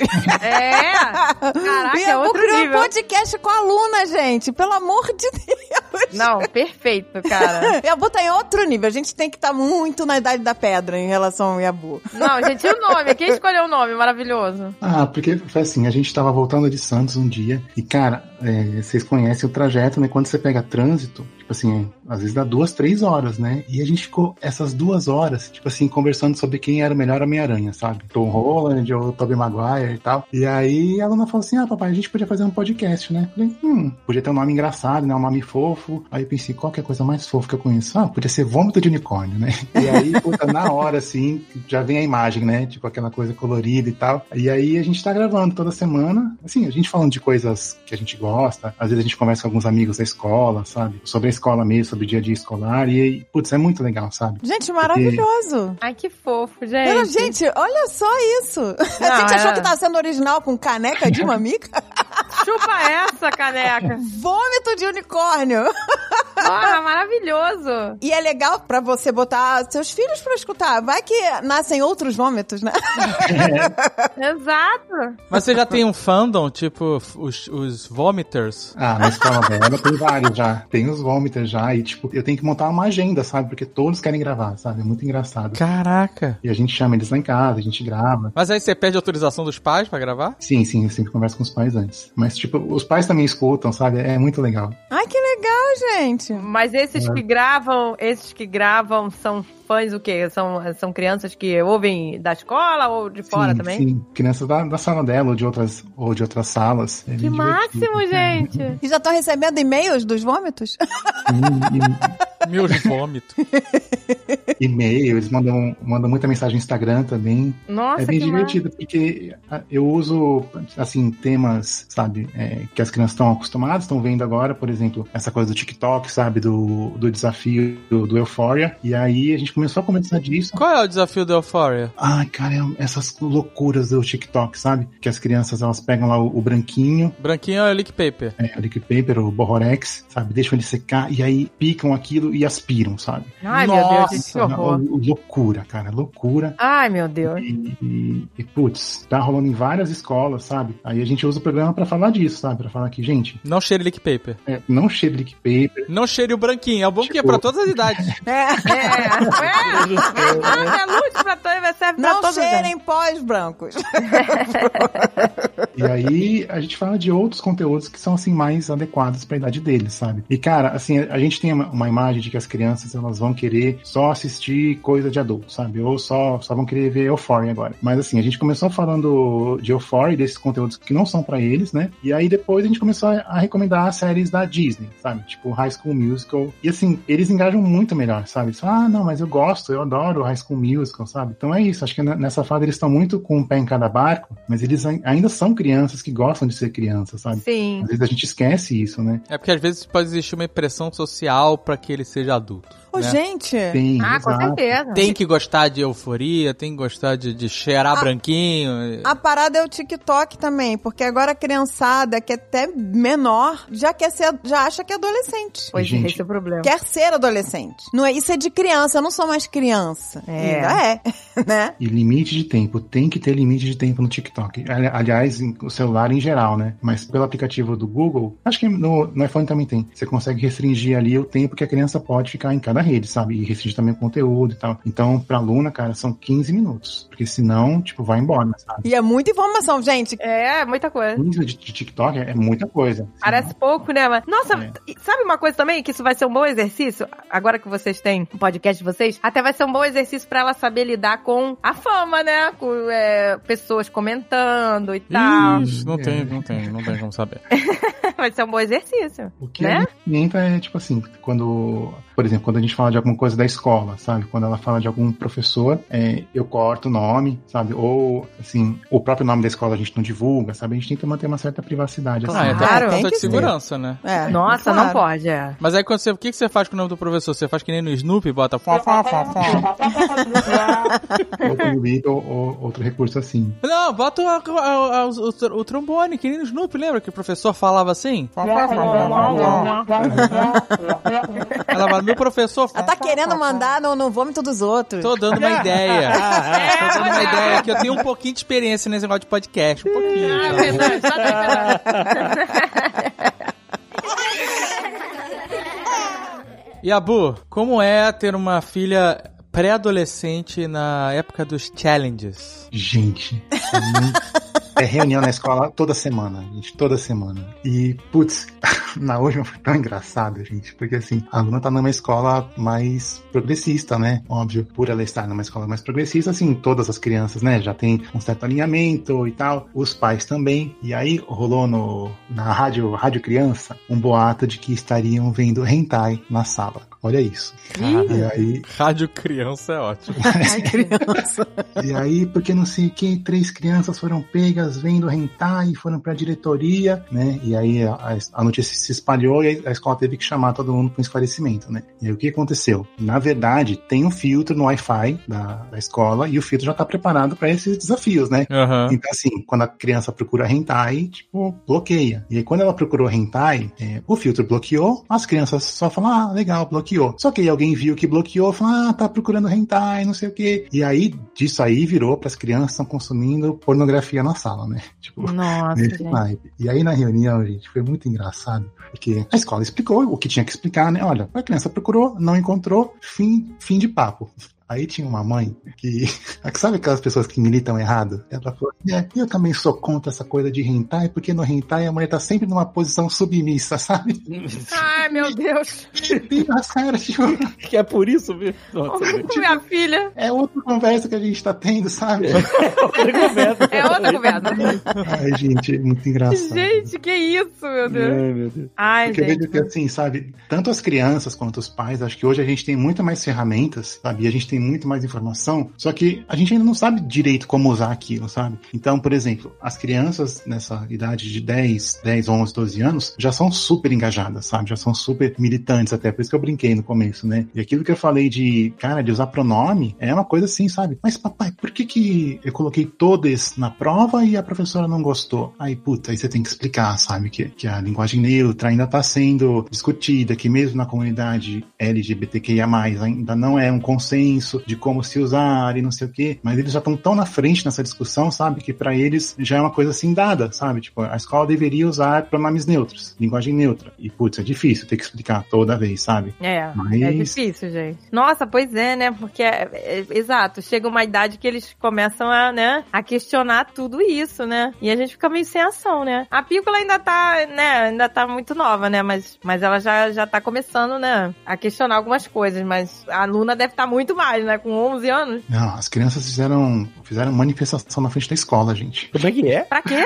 Ai, gente, é, é triste a história e assim, eu, eu não tenho uma resposta, um, um consenso pra isso. Porque foi assim, sabe brincadeira de montinho? As crianças estavam fazendo lá brincadeira de montinho, tipo uma sobe em cima da outra e tal. E tudo bem, crianças de 10 anos. Acho que pelo menos da onde eu vi, não tinha, não havia maldade, malícia nenhuma, né? Só que aí uma criança viu as outras crianças, crianças fazendo isso e gritou: Isso é assédio! Meu Deus. Ah, Juro, Deus. cara. Aí as outras crianças que não estavam na brincadeira também, o quê? Tá rolando assédio na escola? E, meu, e fizeram cartazes e foram protestar na frente da escola, porque nessa escola não pode ter assédio e não sei o quê. E assim, é óbvio que essas discussões, essas conversas têm que ser feitas, têm que ser tidas, mas assim, é aquela história meio do Pedro e o Lobo, sabe? Qual, é o momento da gente ensinar para as crianças e, como ensinar, como diferenciar um assédio real, né, de uma brincadeira que dentro daquele contexto estava totalmente aceitável, assim, sabe? E como dizer para a criança quando ela deve falar ou não, cara, é muito difícil, muito difícil. Esse aí foi outro motivo de reunião dos pais. E assim, o que aconteceu? As crianças que estavam envolvidas ali no, no montinho, elas ficaram tão envergonhadas que elas ficaram, tipo assim, uma semana sem ir pra escola, sabe? Tanto o Meu menino Deus, quanto a menina. Sim, chegou nesse naipe, assim, porque aí o menino ficou com fama de assediador, sabe? Meu Deus, gente. Nossa, E tadinho. assim, a gente até brincou, tipo, ele não sabe nem onde fica o pinto dele, sabe?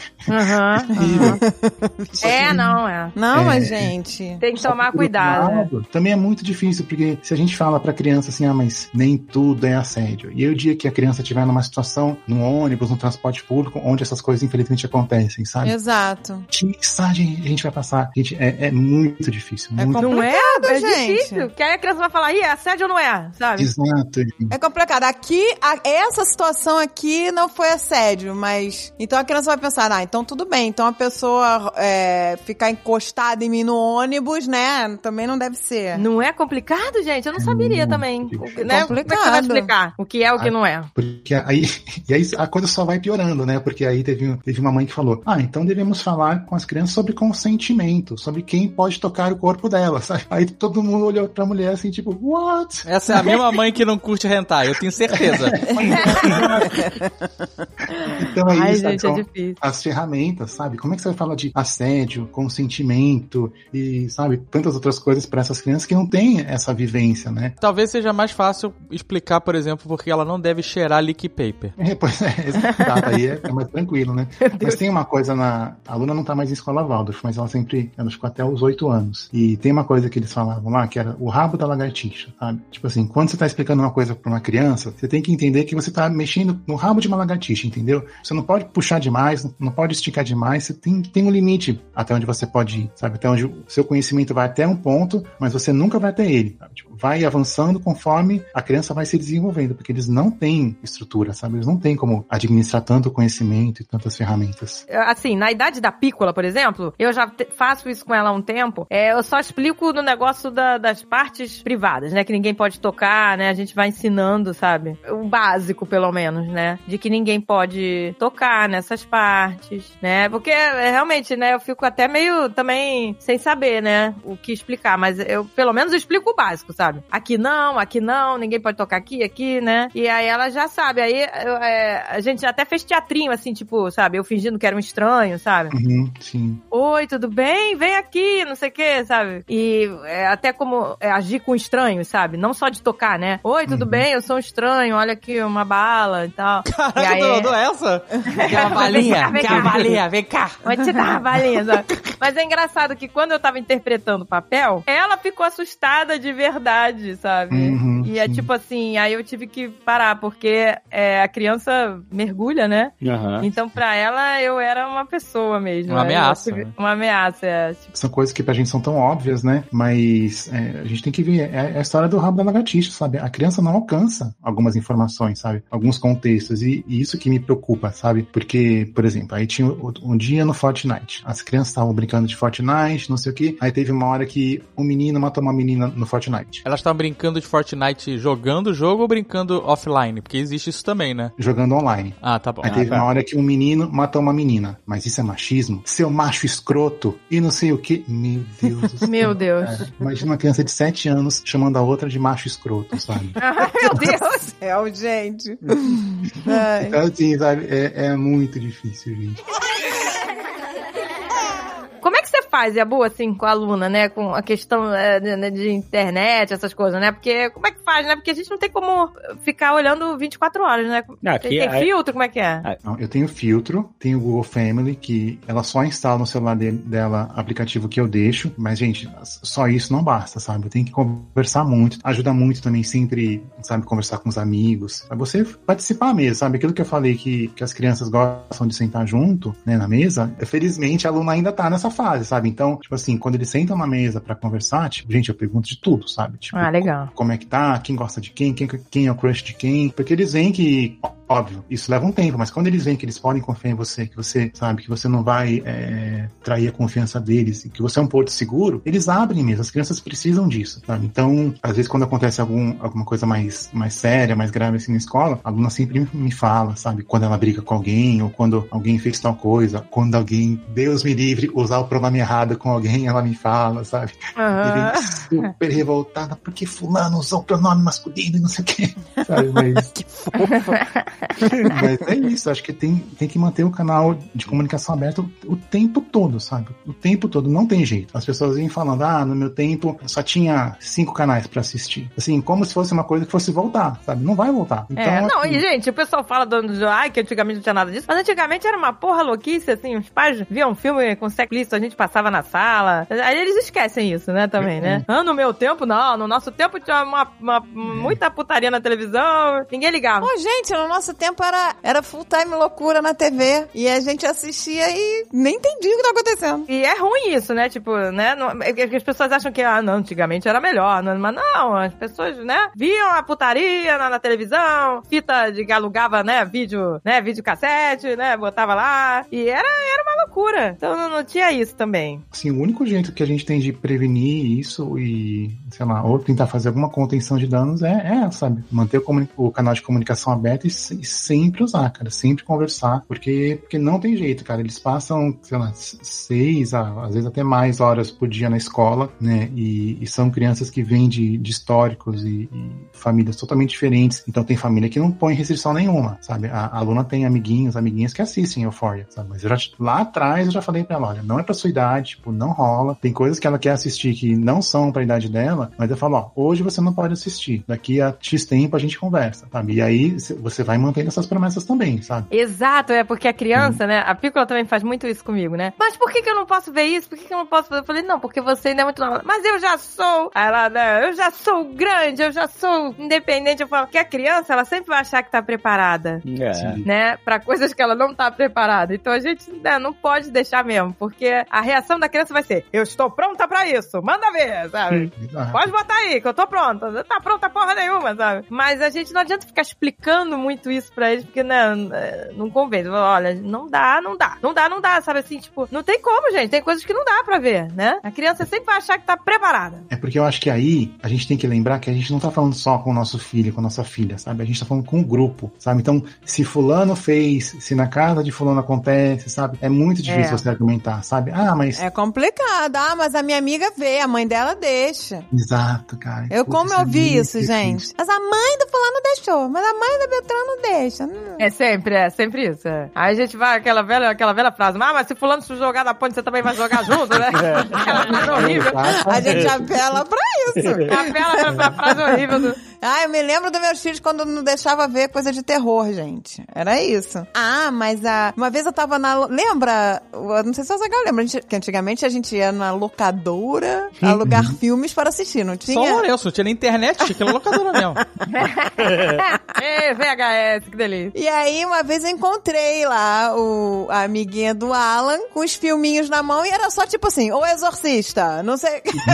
Ai, meu era Deus. Jogos Mortais, era assim na mão da criança. Ai, meu Deus. E aí o Alan, ah, mas eu também quero assistir filme de terror, não sei o quê. E aí eu virei e falei assim, não, mas isso não é saudável. Falei, não pode, porque falei, depois a sua amiga vai ficar com medo na hora de dormir, vai fazer xixi na cama, vai ter um monte de coisa que você não vai ter, você vai dormir em paz, graças a Deus.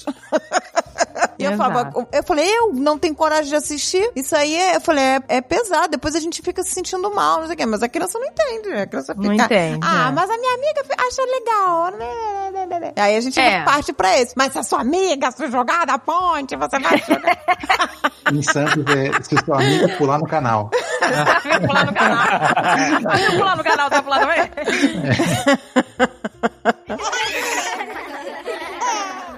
Não, mas sabe uma coisa que eu acho engraçado também? Que eu vou falar agora do desafio da língua, né? Que a gente tá no desafio da língua porque, né? A Pícola veio com 4 anos é, pra cá, pros Estados Unidos, não falava nada de inglês. E desafio do idioma. Você fala desafio da língua, a gente acha que é uma criança, sei lá, tentando enrolar a língua. Enrolando, botando a língua no gelo, grudando a língua no gelo.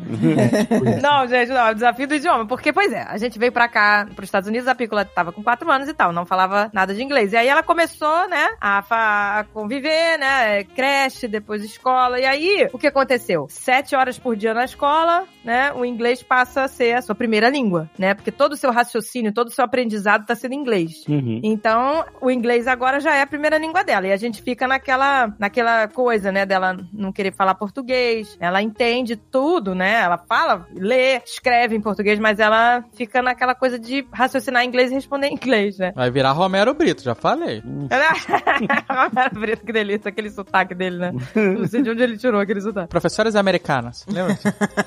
Esse curso de inglês? Professores americanas. Não, então, mas eu já vi, a gente já percebeu que impor não adiantou. Impor assim, tipo, fala português, fala português. É pior. A- a- Ela Não, fica mais já não tá raiva. entendendo. Fala português, quer jantar? Ai, a comida tá aqui, fala português. Quer assistir. É, qual é que é o nome que, que ela tá assistindo agora? Steven Universe. Steve Universe. Não, Só tá- dublado. Pois é. Mas ela, ela, ente- ela entende português, né? Ela não quer falar. Não, Não, tem- fala fluentemente, é. Sem problema, sem sotaque. Não, não, não, ela tem sotaque já. Eu não vi isso, Tem, nunca vi sotaque. sotaque. Mas Já o sotaque sotaque. não importa, né? Na verdade, o sotaque é uma coisa irrelevante, né? O importante é a pessoa se comunicar. Exato. Mas aí a gente viu que não adianta falar, não fala, é tipo, por favor, fala português. Não adianta, ela fica com mais resistência. Tipo assim, ah, você quer que eu fale português? Agora mesmo que eu não vou falar, sabe? Mas sabe o que, eu acho também? Eu vou te dizer porque eu acho que ela tá assim. Porque durante a pandemia, ela falava, eu estou com saudade de falar inglês. Então ela ficou dois anos presa sem poder se comunicar. A gente só falava em português, português, português. Quando ela voltou pra escola, quando, né, ela voltou a falar inglês. Então agora ela quer viver isso. Ela ficou dois anos sem poder falar inglês praticamente. Agora ela vai querer ficar o máximo falando inglês, porque ela sentiu falta de ter convívio com outras crianças, de falar inglês, etc. O, o falar inglês tá fazendo outra associação na cabeça dela. Está falando inglês, eu brinco, eu me divirto, eu não fico isolada em casa, né? Ela, ela associou o português a ficar isolada em casa falando só português com a família. Não, e também tem outra coisa, né? Que aquele nosso amigo, como é que é o nome dele? Que é neuro. É neurocientista? O André, André. O André todo ele falou, a, a língua, né, não é, não é só o ato de você falar, é a sua identidade, a personalidade. Então, a toda a gente vê isso, a personalidade dela é, tá aflorada ali no inglês, a- o jeito dela falar, sabe? O tom que ela usa, a ironia, tudo. Então, assim, É, já, já faz parte da identidade É, dela. Então, é por isso que a gente tem que entender, sabe? Que não é só falar português, sabe? Porque a, toda a identidade dela já tá sendo moldada ali no, no inglês. Então, o português a gente passou a fazer de uma forma, sabe, que seja leve. Ela mesmo decide falar é, o português, Uhum. às vezes e tal. Aí fala com os avós. Aí a gente fala, pô, que legal. Eu finjo demência. Eu finjo demência. Hã? Eu fico assim, ah, não entendi. É porque às vezes, é- mas às vezes a gente não entende mesmo. Não, não, na maioria das vezes eu não entendo mesmo, ela tá falando rápido demais. Mas aí eu fico, ah, não entendi. Eu falei, fala português aí que eu não tô, tô sacando, não. Aí ela vai e fala. É, gente, mas eu, eu julguei, eu julguei quando eu via antes, né? Quando eu via crianças falando inglês, eu julguei, sabe? Eu falava, ah, mas poxa, que absurdo, tá falando inglês. Mas a língua é o chicote do corpo. Eu julguei e agora o cuspo caiu na minha testa. Ai, meu Deus. Mas é, porque não adianta, gente. Tem que ser uma coisa prazerosa. O português pra ela tem que ser uma coisa prazerosa. Se for uma coisa imposta, ela vai criar ojeriza, sabe? É, é, Faz verdade. de uma forma divertida. Ah, que delícia, falou, que, que, que bom, adoro seu esforço. A gente faz assim. Aí ela não fica com implicância. Agora, sabe, a ficha caiu. E o legal de morar assim em comunidade brasileira é isso, né? Que aqui acaba tendo bastante atividade dos pais que falam português se juntando, Uhum. ou você colocar numa atividade física que só vai brasileiro. Capoeira, Exato. De mete na capoeira. mesmo. Mete na capoeira. Então, a, a, a Pico, ela hackeia isso. Outro dia tava as crianças aqui, aí tava os filhos do JP, que falam português. O Arthur fala português, né? E aí o Arthur chegou pra Pico e falou assim, ah, vamos brincar em português? Aí a Pícola, não. Safada. Nice try. Exato. É mesmo. Gente. As brasileiras juntam todos os filhos no parquinho na esperança de exer- exercitar o português, mas eles ficam só falando inglês. É, exatamente. Pois é. É isso aí. Exatamente. Isso acontece Ai, mesmo. gente, é difícil, é um desafio. família brasileira, os filhos tudo brincando inglês. Eles vão usar o inglês só, o, o português só com a gente, gente. Eles só vão usar o português com a gente. Não, eu acho Entre que... eles, eles vão focar falando so- eu inglês. tava pensando aqui, ó, uma solução pra isso talvez seja ir pro, pro lugares que não se fala inglês, sabe? Ah, vai pro Brasil, fica um mês no Brasil, por exemplo, de férias, sabe? É. Visitar Sim, a família, é esse é. tipo de coisa que não rolou por causa da pandemia. Porque aí ela não tem opção de falar inglês. É. Porque Sim. vai falar com vocês, mas quando tiver com parentes, com amigos, se ela não falar português, ela não vai conseguir se comunicar. Verdade. né? Aqui ela consegue, as pessoas, todo mundo fala inglês, as crianças principalmente todas falam inglês. É, vocês falam inglês, ela entende. Mesmo que a gente responda em português, como a gente faz, né? Fica uma de maluca. Ela fala inglês e a gente responde em português. Eu só respondo em português, eu só falo português. Inclusive, ela até fica incomodada se eu falar inglês, ela não gosta. Ela não gosta de ouvir. Porque também, identidade. Ah, porque a gente fala tudo errado, né? ela, esse inglês quebrado de vocês. É, esse inglês catenga. Não é isso, não é isso, é identidade. Não é, identidade. meu amor, não é o inglês quebrado. Me, me irrita meus ouvidos esse inglês de vocês. ah, a gente falando que nem, que nem um estupiniquim, irrita ela. Não, gente, não, mas não é não. É porque ela gosta de ouvir a gente falar. Ontem eu ensinei pro cachorro quente pra ela em três idiomas. Então agora minha missão está completa. três idiomas? Que isso? Qual? É, inglês, português e espanhol. Não, mas inglês e português ela, não sabe, ela já sabia, então você não ensinou nada. Só ensinou espanhol, vou terceiro. Tá, agora tô- minha missão tá cumprida. Qual é? Como é que é cachorro quente em espanhol? Perrito caliente. Olha, o perrito caliente. É sério? Perrito careta? que. Pero perito. Então, perito é o diminutivo de cachorro? Cachorrinho Pero- quente. Cachorrinho. Cachorrinho. Então, em espanhol seria cachorrinho quente? Cachorrinho. Doguinho. Perito É um doguinho. Hot doguinho. Um hot doguinho. Inclusive, ela ensinou pra gente que é uma palavra que eu não conhecia, que é chorro. Chorro. Ah, porque ela tá é. aprendendo espanhol na escola, é. Você sabe o que que é chorro? Nem ideia. Chorro é diarreia. Jamais, jamais imaginaria. Gente, chorro, chorro. Da onde agora ela saiu é, ela falando choro? Ah, não sei. Eu acho que. Eu não sei se ela viu. Acho que ela viu um cocô de cachorro no quintal. E tava mole. Aí ela, ah, zachorro! Chorro! Ficou gritando, zachorro! Ela adora essa palavra. Ela é muito debochada. Ela adora. Nossa, inclusive, até outro dia, outro dia que a gente tava combinando, ela e a amiguinha estavam combinando uma palavra código pra quando uma das duas estiver incomodada com alguma coisa, sabe? Que a outra tá fazendo. Tipo, para, para. Não E sei aí. por. É, não, mas, é Safe porque, mas sabe por quê? Quem foi que falou isso? Que a palavra para, stop, Para, é, não sei o não, quê. não faz efeito, né? Que a pessoa Que- fala, para, para, Que quando você cria uma outra palavra pra significar isso, ela, ela levanta uma bandeira muito mais. Sim. Ela sinaliza com muito mais é, é, potência do que a palavra para. Exato, e aí- Porque você ouve essa palavra que não é comum e você já associa o significado, né? Tipo, né? É Exato. E aí a amiga dela é americana, mas, mas ela conhece a palavra abacaxi em português. A única palavra em português que ela sabe. Aí a palavra virou abacaxi, né? A, a safe word virou abacaxi. Aí a pícola. Ah, eu queria que fosse chorro.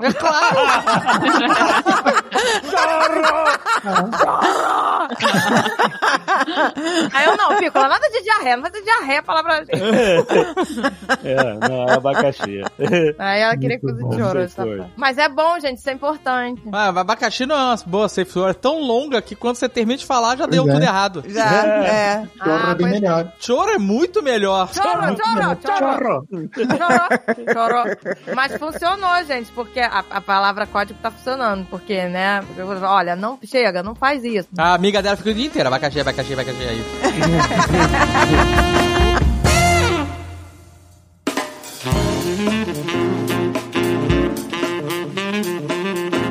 coisa que a gente aprendeu, né, é que, assim, sempre que a gente tá, geralmente, a gente tá com dor, tá doente, tá eh, sentindo mal de alguma forma, a gente... É Covid. Não. a gente tem a, gente tem a impressão, apesar da gente saber que não é verdade, mas a gente tem a impressão, um sentimento, uma emoção de que aquilo vai ser pra sempre, que Sim. não vai acabar. Ah, quando você tá doente, você fala assim, ah, eu não consigo me lembrar como é que sou eu saudável. Então, isso é você, que é um cara muito dramático, né? Homem. Exato. É, eu acho que isso é você mesmo, meu nenê. Ih, ó, soltei o apelido, nosso apelido. É você mesmo, porque eu falo, não, isso aqui não vai me pegar, não. Isso aqui não, Não. vou dar brecha. Isso aqui eu Então. dou dois dias pra acabar. Então, mas, Mas o- continua, continua, vamos lá. Vamos Consertou, lá. menino, calma. Volta o raciocínio, volta. Você Vamos tá lá. com algum problema? Dramalhama. Você quer o- Abacaxi, não? Dramalhama. Adorei, Dramalhama. Dramalhama. Ah, podia ser o nome de um desenho isso, Dramalhama. Muito bom. Não, mas fala, você tá. Você acha que não vai. Você não, lembra? Por exemplo, Tá com alguma dor agora? não. Porque ela não vai passar nunca mais. Eu não lembro como eu era sem essa dor. Calma, gente, ele tá ficando inibido. Vai, fala. Eu tenho teste Covid aqui, se quiser. Eu já deixei lá com ele. Ele já até Quando a gente. Não, mas olha só. Bem, Enfim, cada um tem um. Ok. Quando a gente tá nessa fase de. de- Quando a gente tá nessa fase de não dormir. De dramalhama? Ah, tá bom. Não, isso, isso ele tem razão, gente. Isso ele tem razão. Calma, agora eu lembrei. Quando eu fiquei sem dormir, quando a Pícola nasceu, eu não lembrava mais como era a vida dormindo. E eu achava que era um tipo um brau que eu ia ficar ali pra sempre. É horrível. Não, mas aí, peraí. Quando você tá com um bebê renascido... é, Renascido? Renascido, né? Caraca. Bebê Aí, renascido.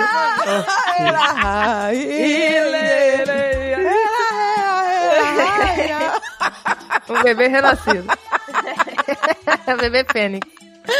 É. Baby entendo. Reborn. Baby Reborn. tem uma série boa sobre esse Baby Reborn na, na, na Apple TV. Cara, quando você tá com, com um bebê recém-nascido, parece que realmente você nunca mais vai voltar ao normal. Obrigado por dar razão, que é isso que eu tava É, tentando é falar. Não, mas é, isso não é uma dor. Isso é... Caraca, espero que a Pícola nunca ouça esse programa, vai saber que ela foi uma dor na sua Não é, vida.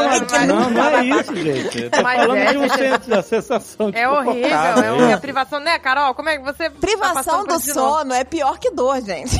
Privação do sono é insuportável. Eu já até esqueci como é que é, sabia? Então, mas é porque eu lembro de eu falando com o Yabu, eu falei assim, caraca, cara, é muito sinistro. Tipo, a gente, né? Tipo, ele, calma, vai passar, vai passar. Parece que não vai passar, Ah, a gente mas sempre- melhora. a gente sempre Quando recorreu chegar mais ou menos uns três meses e tal, você vai ver. Mentira. Então, é, tem uma variação de É, criança a mentira, porque criança. foi muito mais do que três meses. É, prêmio é pra ele, né? Pra ele, né? Não, o Yabu, o Yabu tava falando três meses da cólica. A cólica, Sim. que a gente, a gente sempre recorreu ao Yabu. E aí ele fala, a cólica ia passar com três meses. E Isso eu me lembro dele falando, E calma. no vai passar. 91 dia some, do nada. Tipo, é impressionante. Passou três meses, zerou. Ah, O sono não. O sono vai mais, meu filho. Eita. Eu acho que é muito essa parada da cólica é o intestino funcionando, deve começar a funcionar, né? Deve doer, né? É os espasmos, sei lá, né? Sei lá. A Carol, por exemplo, a diferença de idade do Ethan pra Zoe, quanto tempo? Quatro anos. Quatro anos. Não, a Carol não sabe mais o que é dormir, gente. Porque o, o Ethan acorda às 5 da manhã, desde sempre. Acorda.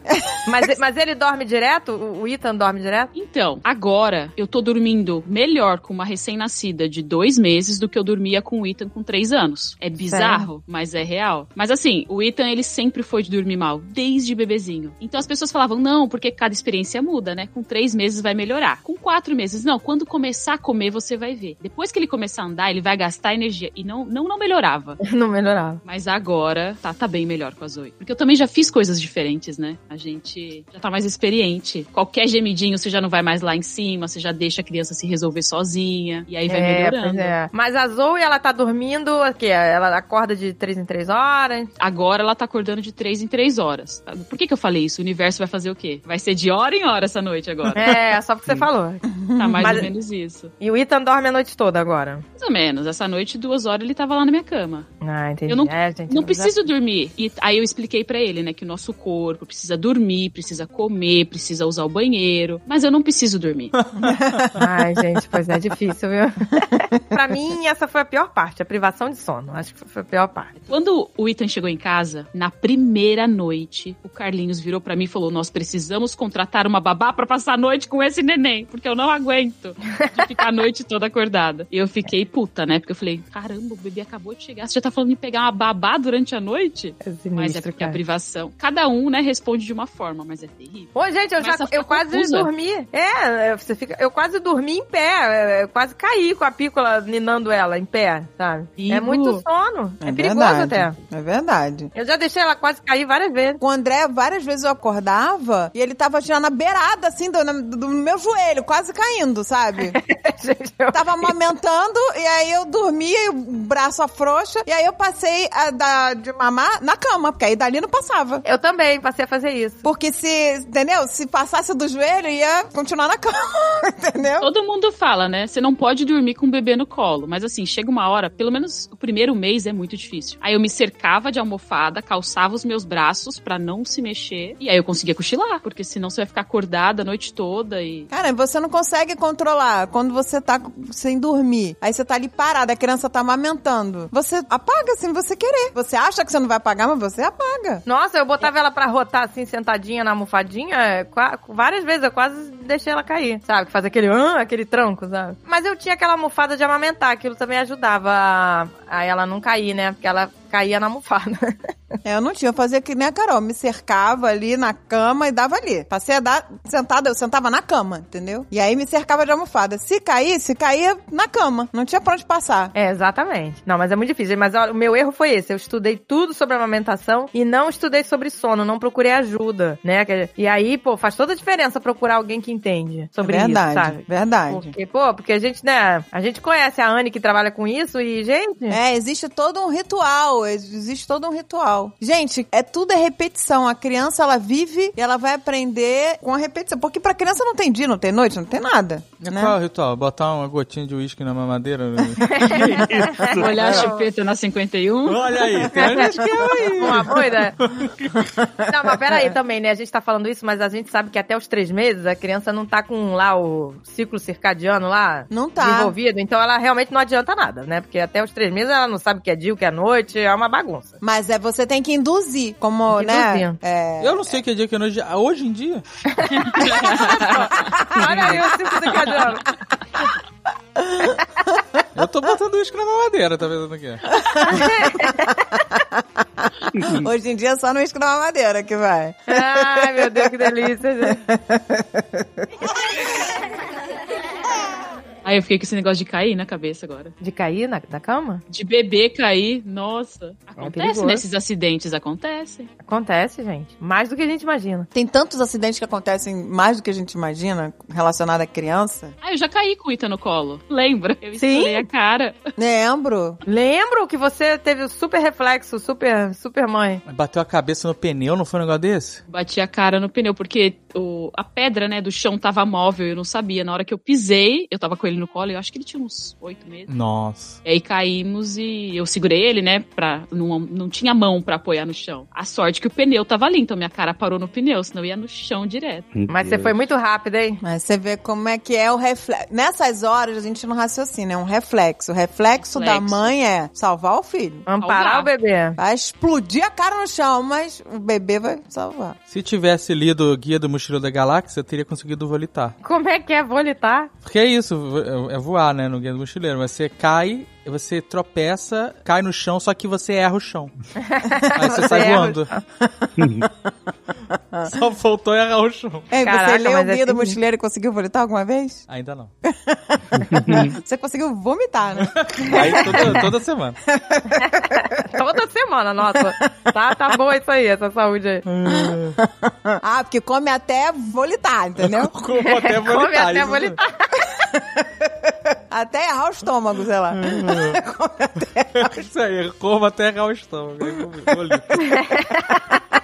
Mas tem um acidente doméstico que é super comum, que é com vaso sanitário, né? Não sei se vocês sabem. Que é assim, é bem no- na altura da- do bebê, né? Da criança, e às vezes a criança vai lá, tipo, por curiosidade, sabe? E, e putz, gente, é, é muito sério isso, sabe? Dela beber É água um- do vaso, é isso? Se afoga, cair, né? E, Se afogar? E virar lá. E virar no vaso. Gente, sabe? como tem o toque, né? Isso era um pavor que eu tinha. Então eu ficava Sim. fechando todas as privadas da E casa. tem que fechar mesmo. Tem que E, fechar. e, e eu ficava numa fechar- neura. é. Fechar, fechar as tampas. Eu ficava com a neura das tampas da privada. É. Tranca de privada, deve ter, né? Tranca de privada, tem, claro que tem. Tem? Claro. Tem? Tranca de privada, com certeza deve ter. Porque a cabeça deles é muito pesada ainda, né? Eles não conseguem voltar. Se eles capotam pra frente, eles Aham, não conseguem é. voltar, né? Sinistro. Sabe uma outra parada que é fatal com criança, que acontece direto e a gente não tem noção? Abrir todas as gavetas da cômoda. Sim, as Sim. cômodas. Quando você abre Aí é todas sexto as. sentido. Ah, e ela vira. Ela vira em cima Ah. da criança e esmigalha a criança. Nossa. Por isso que tem muitas cômodas agora que vendem pra com bucha pra você prender na parede. É. Porque se abrir todas as gavetas, ela não vai cair. Ou abre todas as gavetas ou escalar. Exato. É muito perigoso. É, uma dica, hein, pra quem vai, né, tem bebê e tal. Olha isso aí. Mas- O, o negócio da, da É. cômoda. Chumbar é prender na parede. Ancorar. Ancorar na parede, né? Com, a parafusar a cômoda na parede é, resolve esse problema, entendeu? A criança vai abrir as gavetas, mas a cômoda não vai cair. E o hack da sala, porque tudo, gente, a criança ela quer escalar tudo. E vira. Nossa, É. gente, é, eu me lembro da pícola, gente, ela escalava e aí ela parecia, sabe um filme de terror? Eu olhava assim, a pícola tava estática, parada em cima do móvel. É, essa é a história do não sei. É, sabe? Ela ficava numa posição estática. Ah, mas a Pícola arrancou, arrancou a cortina inteira, né? Nossa, que Nossa, isso perigo. foi perigoso. Isso aí. Ela é, foi. Caiu o ferro, por- errou a cabeça dela por pouco. é, Ela ficou com um galo enorme, porque o varão caiu. A sorte é que o espeto que prendia na, na, na parede não, não, não caiu nela, o espeto. Mas foi perigosíssimo aquilo ali. Ela puxou. que eu- as paredes daqui são de papel, né? A gente sabe, né? E a cortina daqui, o, o pé direito é alto, né? Aí ela.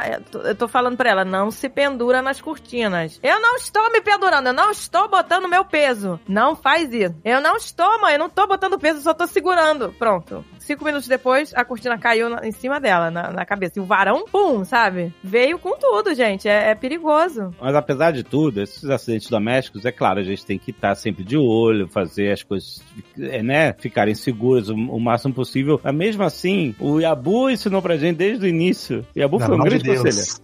Que, Pelo não, amor olha, de você vai conhecer o anjo do fino.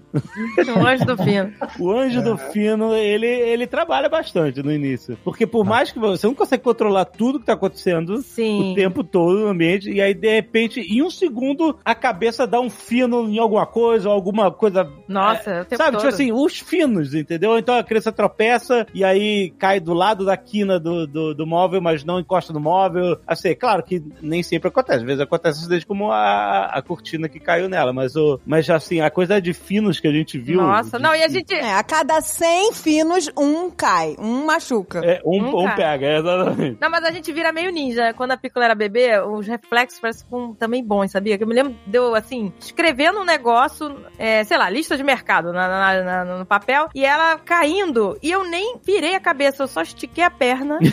Ela É, caiu em cima da minha perna e eu continuei, sabe? Tipo, eu nem vi, eu nem vi o que eu fiz, sabe? Foi uma Exatamente. coisa que depois eu mesma fiquei, caraca, ai, Depois escreveu ainda Scott Bright, sabão. cara, eu nem virei a cabeça, eu só estiquei a perna, ela caiu em cima da minha perna. caiu na perna. e continua no, na tarefa. Sabe, aí eu percebi o quanto a gente fica ligado, cara. É sinistro. Fica. Sabe, eu tipo, tipo, eu tô falando, sabão, exatamente, sabão, esponja, não sei o quê, estica a perna, acabou, pronto, arroz. Cara, os reflexos, o olfato muda. O olfato. muda! O olfato muda, cara. O olfato é sinistro. Você vira um Wolverine. É muito sinistro. Você sente cheiro de podre ou de, de estragado a longe, de longe, pra, né? É o cheiro de podre, cara. Caraca, se a comida tiver, se tiver estragada, você vai sentir lá da esquina. Nossa, eu- isso É pra mim nunca verdade, aconteceu. A mãe, ela consegue. Não, isso aqui eu não posso A dar. coisa pode estra estragar da minha cara. Normal. O de- o Pra mim é conhecido, tempero, pra mim é tempero. Já, já comeu comida podre, pois é. Já, já. Podre comeu. não, estragada, né? Podre. Mas é a diferença entre a comida estragada e podre. Não, sabe aquele presunto melado azedinho? Ele já mandou pra ver. Ah, não, não, melado não. Ele comendo sanduíche fechado, pra você ver como é que era a parada. Comendo sanduíche fechado, chegou Misto perto quente. de mim. Misto quente. Já tinha esquentado, que já era pra ter camuflado, né? Com maionese, sei lá, um monte de coisa. Manteiga, misto quente que não é com maionese. Eu olhei assim e falei: Caraca, que cheiro de azedo! Que cheiro horrível! O que, que você tá comendo? Ele, um misto quente. Ah, que nojo. Eu falei com presunto podre, né? Que tá foda. Gente, que loucura. O Dave não tem o sentido do, do, do- podre. Não, nem nem do tato. Você tocou no, no presunto, sentiu ele melequento? Lixo, né, gente? Eu tenho estômago de bode, tanto que eu comi essa parada e eu não passei mal. Cara, parabéns. Não deu nada. Parabéns mesmo. Eu como, eu como qualquer coisa. mas- Não deu nada, eu fiquei normal. Tomei um sal de fruta e tudo ficou certo. A gente tem uns reflexos muito é loucos. assim. A gente pode, ó, pode ter medo de coisa. barata, pode ter medo de bicho, sei lá o quê. Se posar qualquer negócio no teu filho, você vai meter a mão e vai tirar. E não vai nem raciocinar. Depois você Vai. grita e com nojo. Mas na hora. Isso é uma parada É sinistra. reflexo. Piccolo não tem medo de nada, né? Nenhum inseto, nenhum bicho. Não, então, ela não tem medo, assim, de lagarto, esses bichos, assim, mas ela tem medo de, de mosca. Mosquito, ela não gosta. Tem medo de formiga, gente. Outra vez ela Formiga. ficou. A gente É. foi, foi passear com ela, ela não queria pisar na grama. Começou a chorar porque tinha formiga na grama. É, pois é, ela tem é, medo seletivo. Gente, sabe o que eu lembrei de uma coisa? Mais uma... Isso já aconteceu com vocês? De você brincar de esconde-esconde e perder a criança no esconde-esconde de casa e ficar desesperada? Porra, ela, então significa que a criança tá ninja no esconde-esconde. Cara, isso já aconteceu várias vezes. Caraca, a pícola é ninja no esconde-esconde.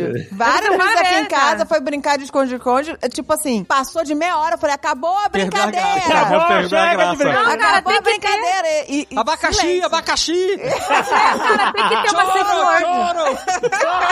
Choro! Ah, eu vou criar uma safe word, porque é horrível. Tipo, Tem chega, que ter, acabou. tem que ter. Mas isso é uma realidade. Eu já brinquei de pique-esconde com ela e, e ela se esconde tão bem que você começa a falar: fudeu, a criança fugiu de casa, foi sequestrada. Começa a pânica, começa a ir pras câmeras pra ver a câmera se saiu de casa. E aí, quando você chama, a criança acha que você tá bravo com ela, né? E aí ela não fala nada mesmo, sabe? Pois É é. muito desesperador, cara. Aí ela acha que ela fez algo errado, né? Exato, quando você começa a engrossar, né? Aí mesmo que ela não Sim. responde. Aí que você começa, acabou a brincadeira, agora eu tô falando sério, responde a Didi. Gente, já aconteceu várias vezes. É, tem que criar essa for. Eu acho que pode ser choro, cara. Eu vou falar pra ela, cara. Porque não. Eu já tive crise de ansiedade com isso. Não tinha aquela brincadeira gato mia, que tinha que miar no escuro? Tem que virar gato choro. Gato choro. Cachorro. Caraca, não. Gato Um choro ia ser um cá, o outro chorro. Não, gente, pelo amor de Deus, ia ser um inferno. Lembra que essa brincadeira era no escuro? Gato choro ia ser a pessoa fazer diarreia em você e você não saber quem foi. Caraca, a Agatha horror. vai muito A louca. Agatha foi pra centopeia Caraca, humana já. abacaxi já, abacaxi. Agatha. Abacaxi, abacaxi. Não, mas não, po- não pode ser gato choro, porque ia ser isso a brincadeira. Quem cagou em você, você não sabe. Caraca, tá certo. Cara. É, outra animação boa aí, avô. Quem cagou em você? Vai ter passeata no colégio da filha do Iabulá. Assédio, cagaram. Não pode fazer a brincadeira do desafio do choro. Não, gente, que horror, né? Mesmo Caraca, desafio do chorro no TikTok. Não, Não inventa, Agatha. Não, gente, pelo amor de Deus, vou ser cancelada aqui. não cagarão. Não cagaram. Não cagarão. Ai, que horror, meu Deus. Ai, que horror.